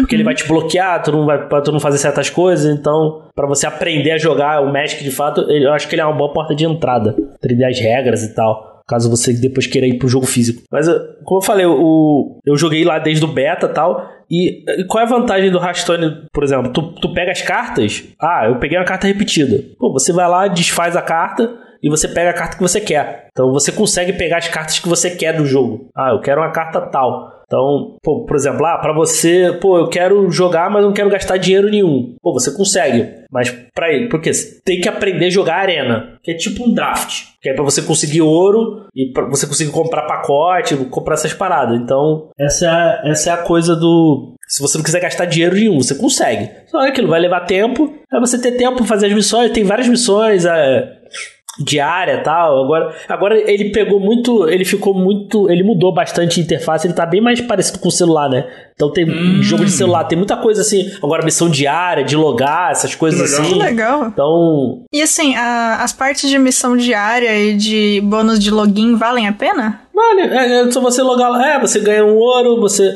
ah, faz missão lá pra jogar, joga X cartas, ganha X partidas, ou ganha. X partidas na arena. Tem as, aí tem sempre as missões lá de taverna que, que tem. Você joga. Às vezes você joga com um deck específico. Então você não precisa nem montar deck. O Arena é aquilo, você tem que fazer um draft, montar deck. Então, se você quiser ali fa- farmar gold ali é uma parada mais fácil. E tu vai subindo subir no rank, né? É aquilo, é. Só que a parada. O, o problema, acho que do um pouco do Hearthstone Arena, assim, é um jogo muito repetitivo. Porque tu sobe rank, aí volta, reseta, começa tudo de novo. É, é. Hum, ok. É, mas é a natureza desse tipo de jogo, né? Não tem o que fazer. Desse tipo de jogo. Então, é aquilo. E se você quiser, por exemplo, ainda mais se você for free to play, então você. É, no Hearthstone, que é, é o pool de cartas é, é bem menor em comparação ao Magic. Então é, é aquilo, você vai, vai ter que, vai ter que parar, estudar um pouquinho do meta, fazer deck meta, pra poder. Se você quiser ser mais eficiente, né? Então você tem que estudar um pouquinho do, do jogo tal. Mas eu, acho que ele, ele é um jogo que evoluiu muito, muito mesmo. Muito mesmo. Uma coisa que eu joguei um pouco de Hearthstone na época que ele saiu, eu não lembro direito, por isso vou fazer a pergunta. Ele tem a possibilidade de você avançar no jogo, conseguir coisa e tal, jogando contra a máquina? Ou é só PVP? Hum, Só PVP. Tem, tem os modos histórias ok. lá, que tem os. Que como eu falei, que tinha, tem os modos história do jogo, né? Conta as histórias das edições e tal. É, ali ele te dá algumas cartas e tal, você joga. Porque é divertido de jogar, porque história, as histórias são legais e você ganha algumas coisas, né? Porque Ah, tá. porque antes tinha as aventuras, aí cada aventura tinha uma ala de aventura, e, e liberava uma, uma- um- algumas cartas. Mas para você craftar a carta, você tinha que liberar ela na aventura.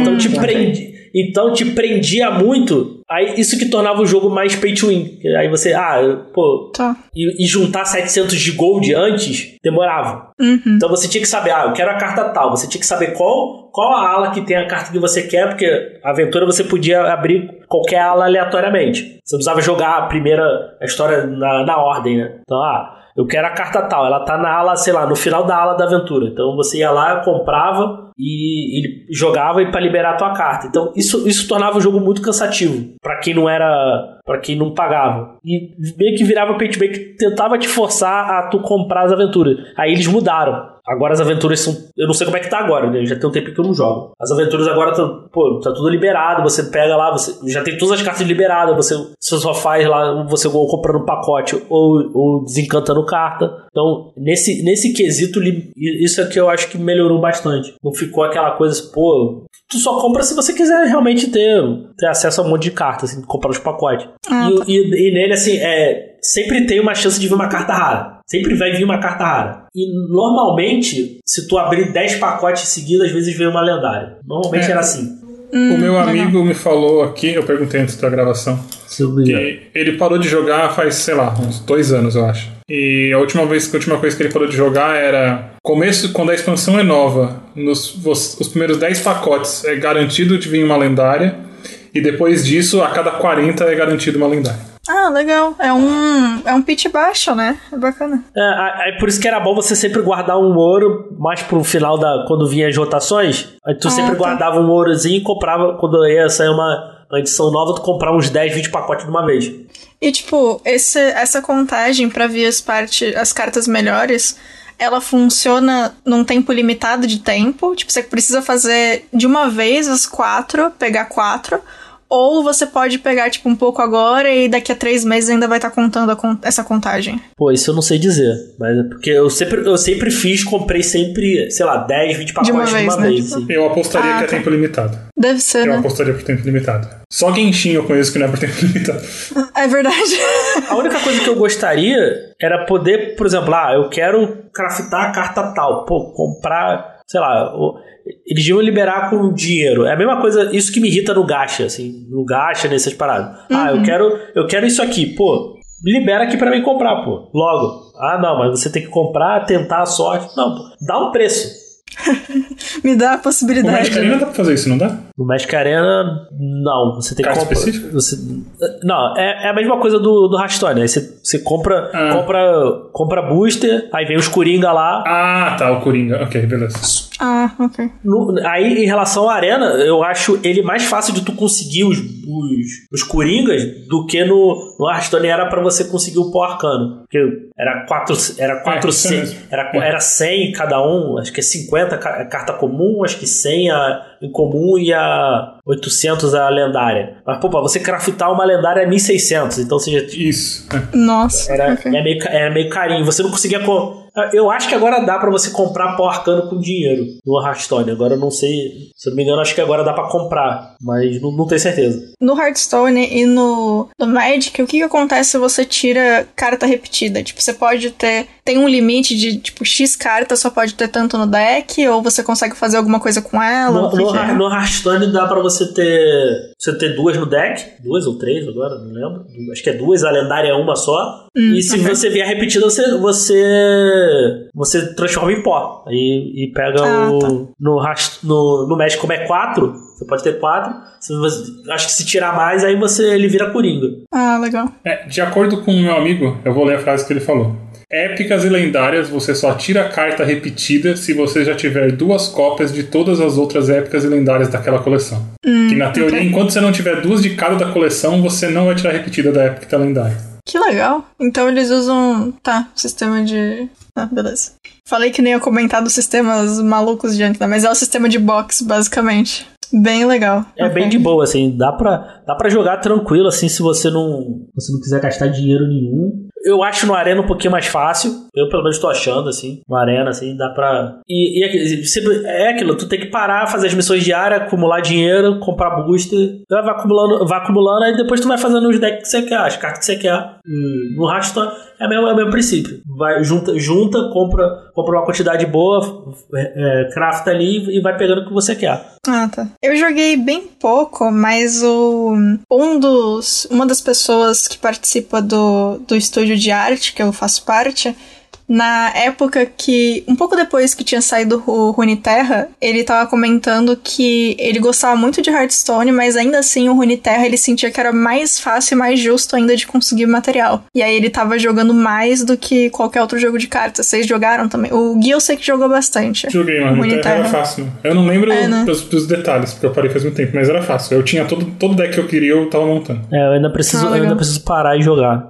A única coisa que eu não gosto do Hearthstone, do, nem do, do Hearthstone também eu achava meio ruimzinha, mas aí é fora de. fugindo um pouco da pauta de, de gacha, de lootbox. E do Arena também eu acho péssimo. É o RNG do jogo, é péssimo. Do Arena é péssimo. O RNG do. que é o, o, gerador, o gerador de número aleatório. A aleatoriedade que o jogo gera, né? Então. Uhum. Ah, o, do, tá. o do Arena é péssimo pra, pra embaralhar o deck, é horrível, horrível. Eu acho, é um dos, pra mim é um dos piores que tem, assim. Do Hearthstone, às vezes, às vezes era ruim, assim, tu via umas paradas assim que, pô, uma, uma zica maluca que você dava, o cara vinha todo curvadinho, certinho, pô, e, e tu zicava assim, porque no Hearthstone tu zicar é menos, né? Porque não tem mana no jogo, né? Na tua é, mana é gerada automaticamente. No, Magic não, você tem que jogar cartas de mana, né? Então pra você zicar é muito mais rápido, é muito mais fácil, né? No, no Arena. E ele é péssimo nisso. Eu fiz uns, uns testes uma vez, joguei acho que umas 20 partidas seguidas. O deck, meu deck tinha 22 terrenos. Eu joguei 16 partidas só vindo dois terrenos, direto. Hum, Nossa. É, tem alguma coisa estranha. E deck de, e deck de 60 cartas com 22 terrenos. Assim, que é o, normalmente o- mais ou menos o padrão, assim, né? Do, do- normalmente é 20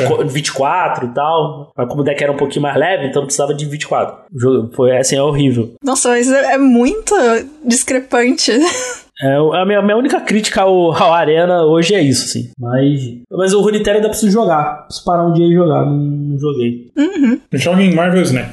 Parece ser legal. Eu Três minutos de partida. Três minutos de partida, isso é muito bom, gente. É muito bom Nossa, mesmo. muito rápido. É, então. É, o jogo são seis turnos. Não, nunca mais, nunca, é, nunca não. De vez em nunca aparece um negócio que adiciona um turno. Mas assim, seis turnos, 12 cartas por baralho, não pode ter carta repetida. Você não tem como craftar a carta que você quiser, é só aleatório, então não tem meta, tipo, de você fazer alguma coisa pra conseguir a carta e você só encontra, você não vai ter, tipo, só tô enfrentando o deck do Homem de Ferro. Não tem isso, não tem. E é isso, do 3 minutos de partida. Se o cara demorar pra jogar, 5 minutos de partida. Nossa, incrível. E dos jogos de carta aí, vale a pena pra vocês o sistema de gacha deles, de loot box no caso? Pô, cara, o, o do- o- tanto do Hearthstone quanto do Arena, vale. Vale, assim. Vale, é, sim. é de boa. Ah. É de boa. Você, você só gasta dinheiro realmente se você quiser. Se quiser, assim. é, o do Hearthstone e do. Eu acho que tirando. ho- Hoje só tem pra comprar carta e. E aqueles cosméticos assim. Pô, e, e eles te dão. Tem muito evento, tem muita coisa assim, missão diária, assim, que você consegue juntar um dinheiro pra comprar bastante coisa, assim. É aquilo, é só, Ah, é- é, só você jogar com uma constância.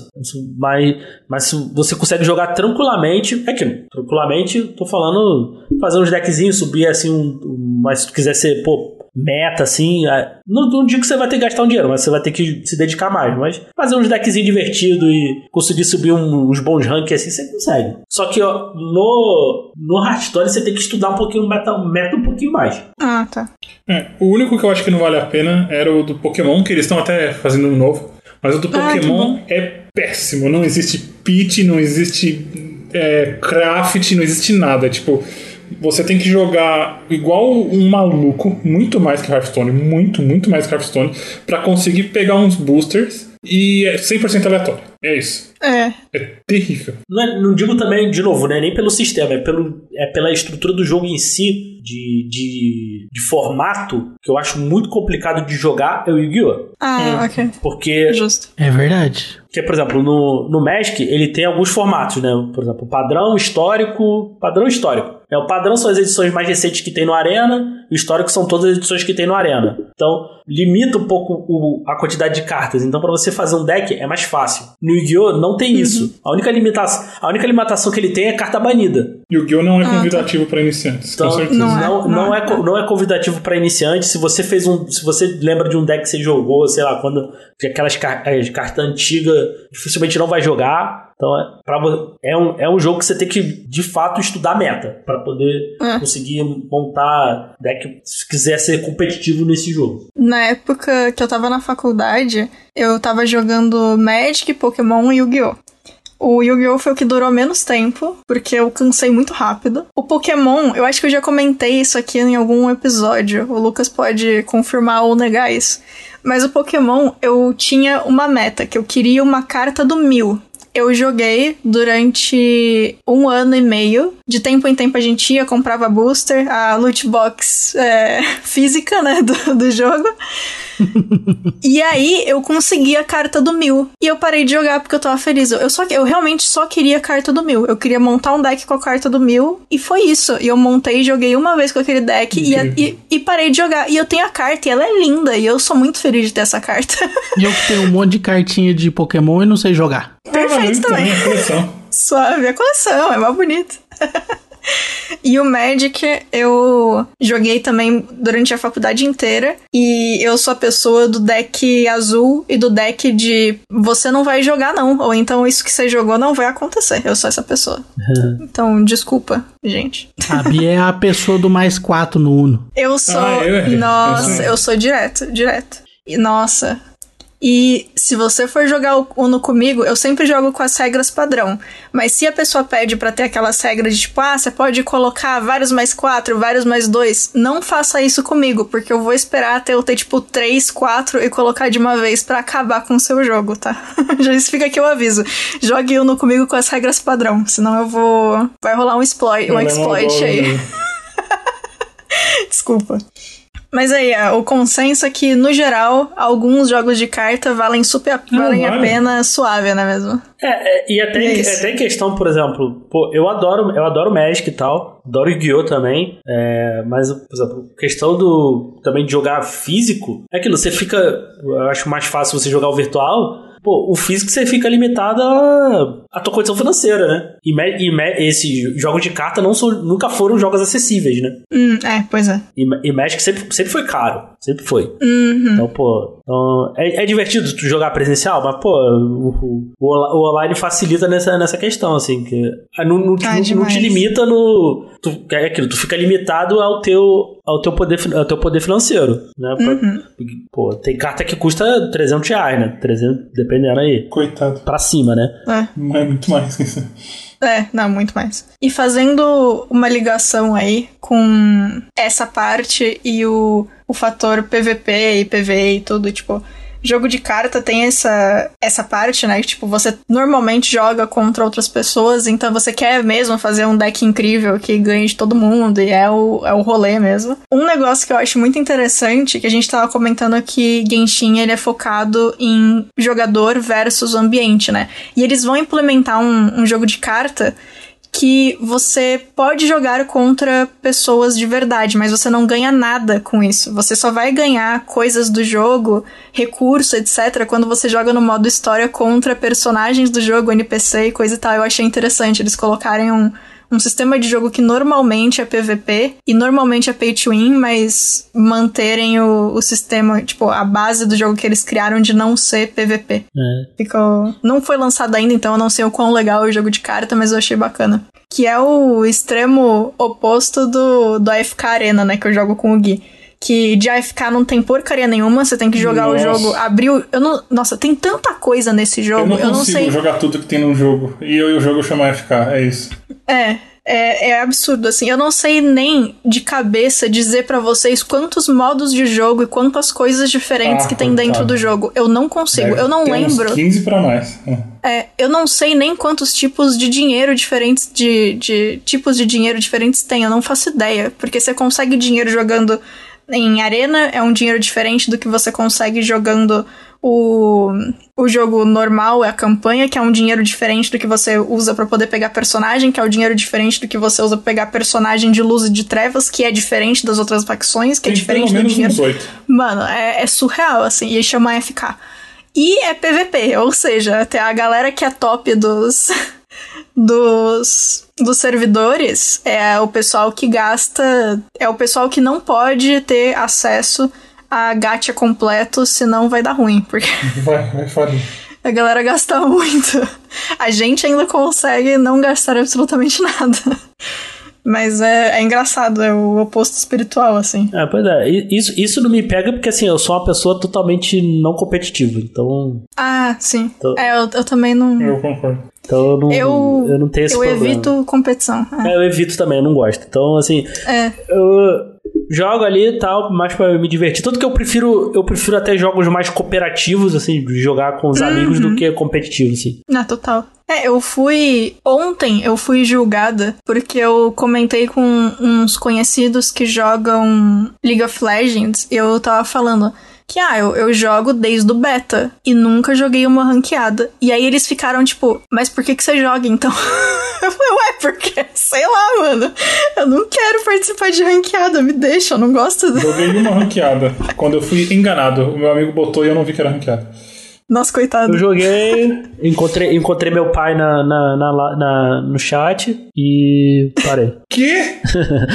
o cara falando que dormia com a minha mãe. Ah, tá. Ah, nossa. Nossa, que otário, ok. Nossa, ia ter sido um plot twist muito bom se você tivesse descoberto dessa forma que o seu pai é viciado em LoL. E, tipo, ele tá no, no time oposto. Não, eu teria dito "Pa- pa- pai? Cadê a pensão, né?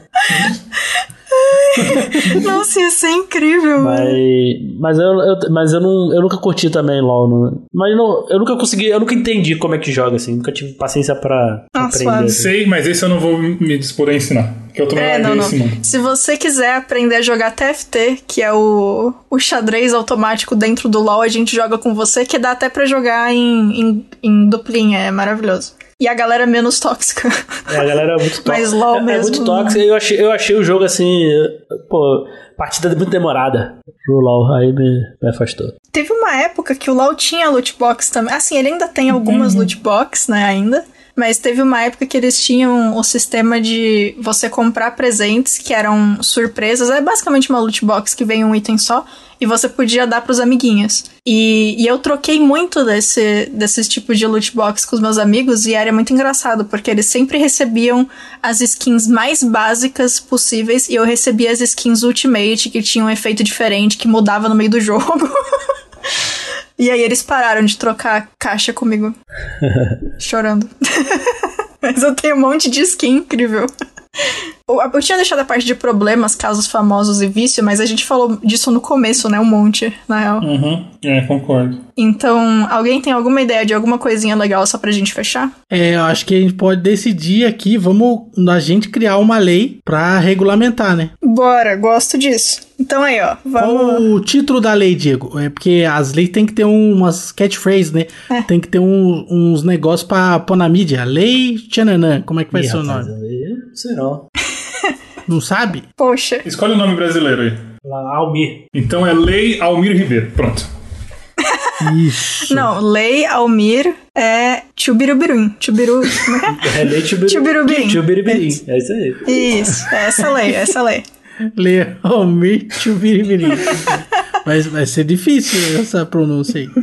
Quero ver os jornalistas escrever isso aí. Nossa, é verdade. Ah, tudo bem, vai. Lei Almir, então, tá bom. É isso. Lei Almir. Lei Almir, isso. Só Almir. Tá. E aí, como é que vai Não, ser a nossa... a- Almirim, então. Almirim, que aí mistura com o Tibiribirim. Perfeito! Ai, ai. É isso aí, isso aí. Isso aí. Lei Almirim, no caso, é é uma lei é, promulgada em 2023, que é uma lei que regulamenta os jogos de azar dentro dos videogames. Perfeito. E isso conta loot box, conta jogo que usa gacha como base, jogo que tem gacha, mas não é o foco, né? Tipo, tudo que tem. É, porque como toda lei, né, que a gente tem no Brasil, ela é feito meio amplo demais. Ah, perfeito. Porque aí a gente deixa pro judiciário decidir o que de fato é o que vai Eu valer, acho entendeu? honesto. Acho válido. É assim que a né? gente faz lei no Brasil. Não, a gente perfeito. faz meio aberto demais. Tipo assim, ah, é, a gente criminaliza o stalk. Mas o que, que é o stalk? A gente não fala. Ah, entendi. O que consiste? A pessoa acessar 10 vezes o seu perfil por dia, é stalk? E 9? 9 é? Não, a gente não, não põe o que, que é. Porque a gente deixa o judiciário decidir depois. Perfeito. É a mesma coisa, entendeu? A gente faz a lei e aí a gente coloca que é, fica proibido, sem a, a prévia comunicação, a utilização de esquemas de, de sorte é, ou quaisquer tipos de sorteio Uhum. é, em meios de jogos eletrônicos. E aí isso é completamente arbitrário, não dá pra saber o que, que é exatamente. Porque se eu coloco que é proibido o mecanismo de sorteio, tem- quase tudo no jogo funciona com base no sorteio, né? É verdade. Então, quantidade de dano que você vai tirar do mob. É, É sorteio. não vai ter mais taxa Então- crítica em nada. Mas É. tem que É, ser então, diante praticamente- a ins- é, inserção de dinheiro é, do jogador. Ah, tipo, se. Não, não, gente- isso aí a gente deixa pro judiciário Ah, também. beleza. Ah, tá. É, porque às vezes, assim, então deixa aberto. O cara pode decidir que tá errado se só se você tem microtransação com dinheiro, tipo, dinheiro real. Ou se você usa a transação dentro do jogo com dinheiro do jogo, fica no, no consciente do juiz ali.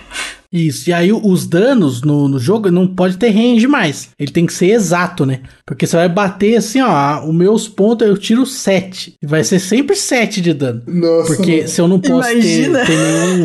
Se eu não posso ter nenhuma mecânica de sorteio, É eu verdade. não posso tirar 7, 9, 6, 8. Não. Entendi. Tem que ser sempre 7. É, então. E aí, deixa lógico, aberto. isso aqui a gente tá falando aqui porque nós somos pessoas mais inteligentes que os legisladores do Brasil, né?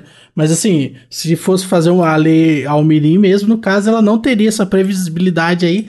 E aí fica a cargo do legislativo decidir o que, que é exatamente que eu quis dizer com sistema de, de sorteio, né? Então a gente Perfeito. começou tentando colocar um aviso antes do, da loot box e acabou com banindo a taxa crítica. Exatamente. Exatamente. Possível, é isso. Aca- Acabamos, volta, acabamos com os RPGs. Pois é, pois é.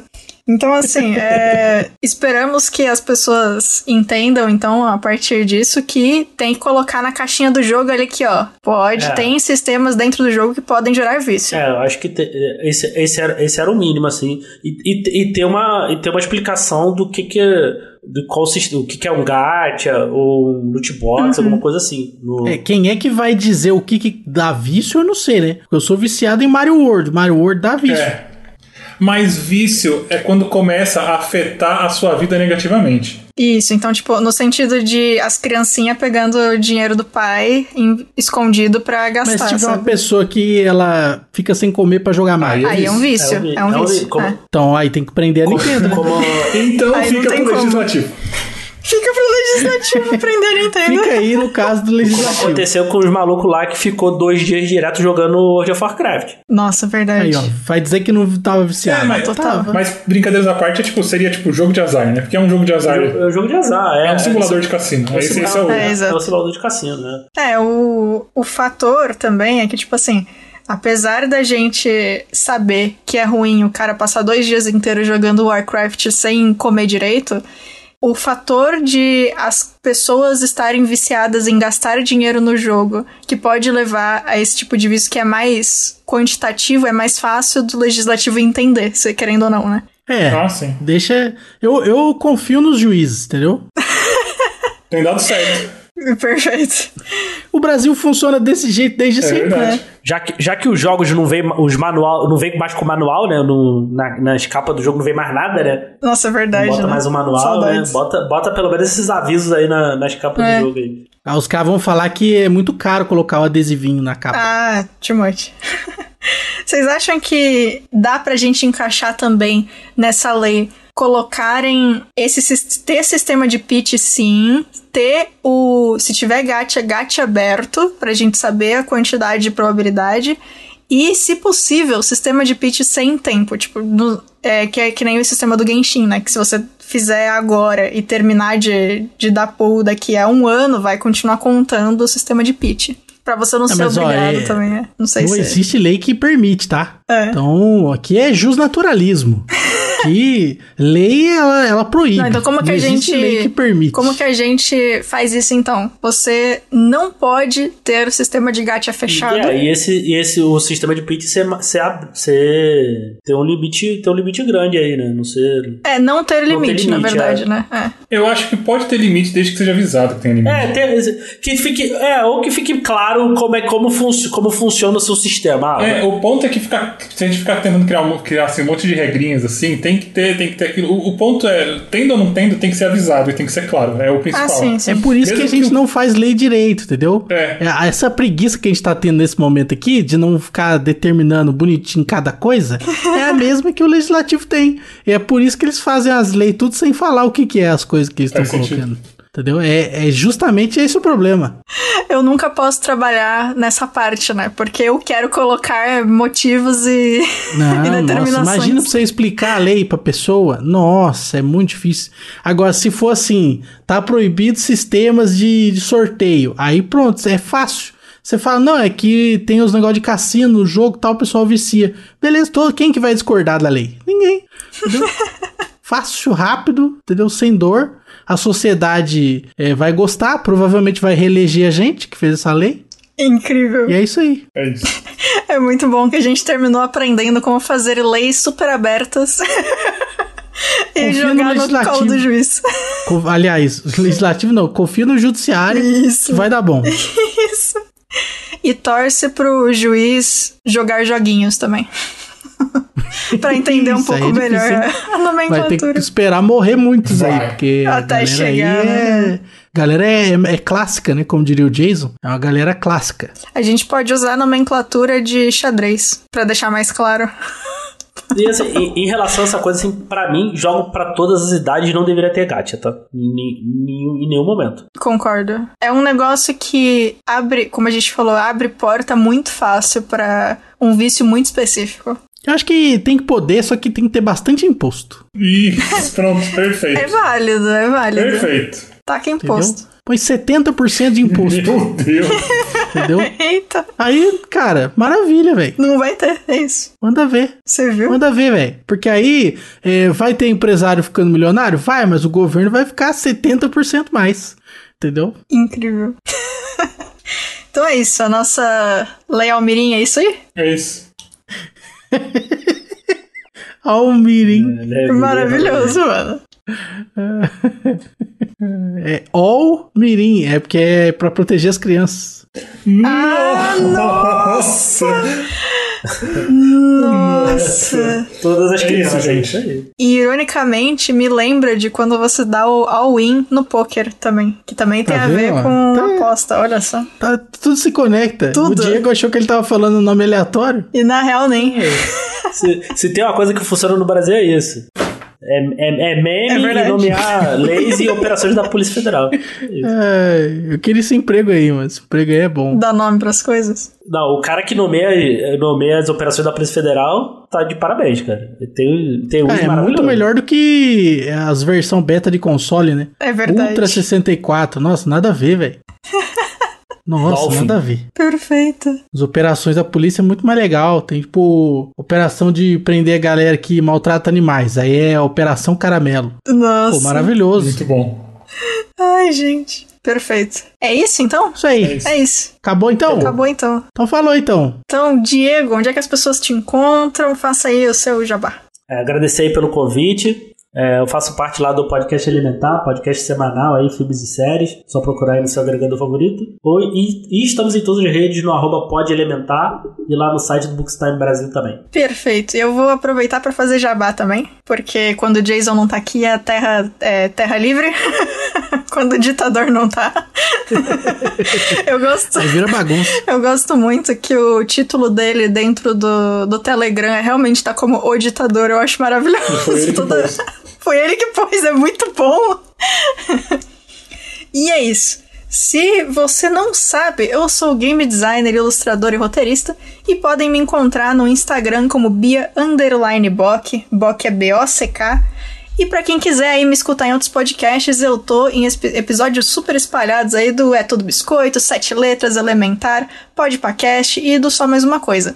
Destaque pro especial Disney do Só Mais Uma Coisa, que a gente fala das animações 2D e eu sou a moça que traz tudo sobre os parques e sobre as atrações e coisinhas legais de design de personagem também.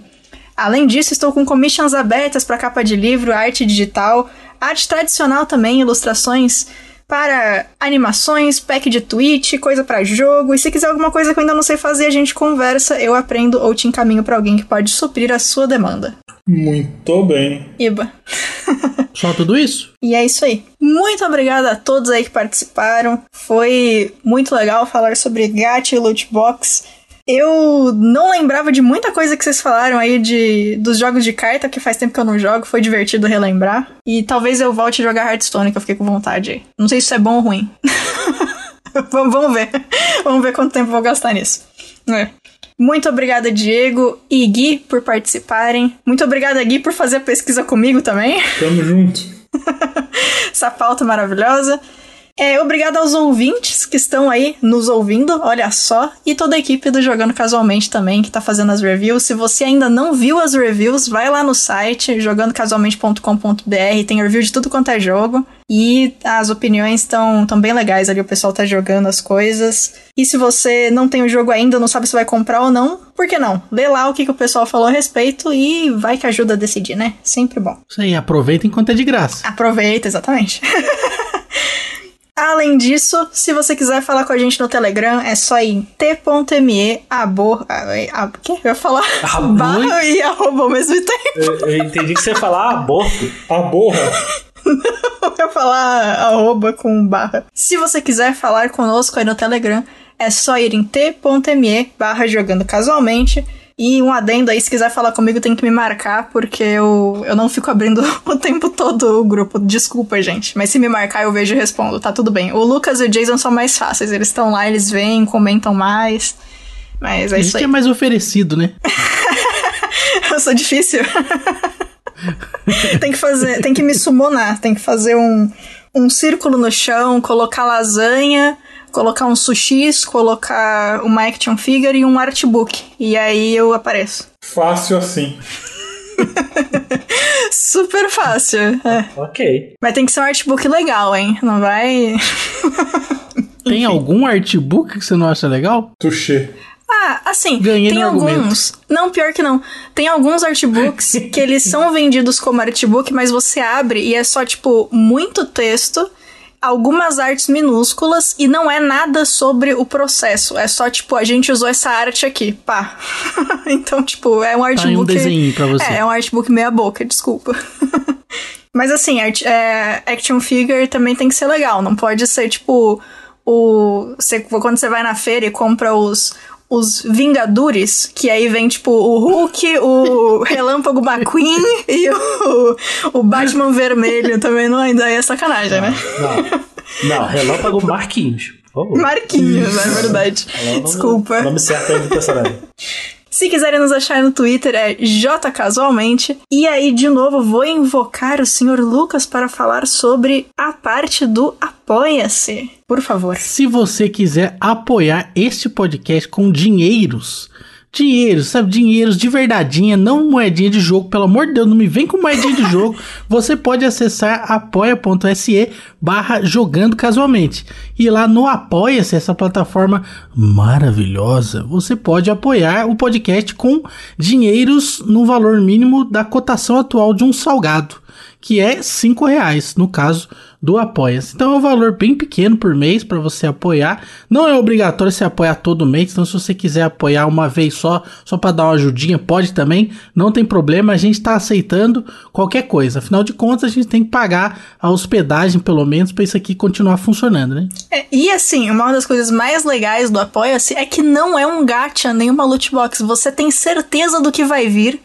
E tá lá, bonitinho pra você, assim que você apoia. Então, não tem. A porcentagem é 100%, tá tudo certo. Irrefutável. Irrefutável. E é isso, gente. Quer dar algum recado, Lucas? Ah, é isso aí, né? É. Estamos aí. Show. Show! Gui já disse que não quer dar recado, quer dar um tchau, pelo menos? Tchau, pessoas. Perfeito! e é isso. Muito obrigada e até a próxima. Aloha!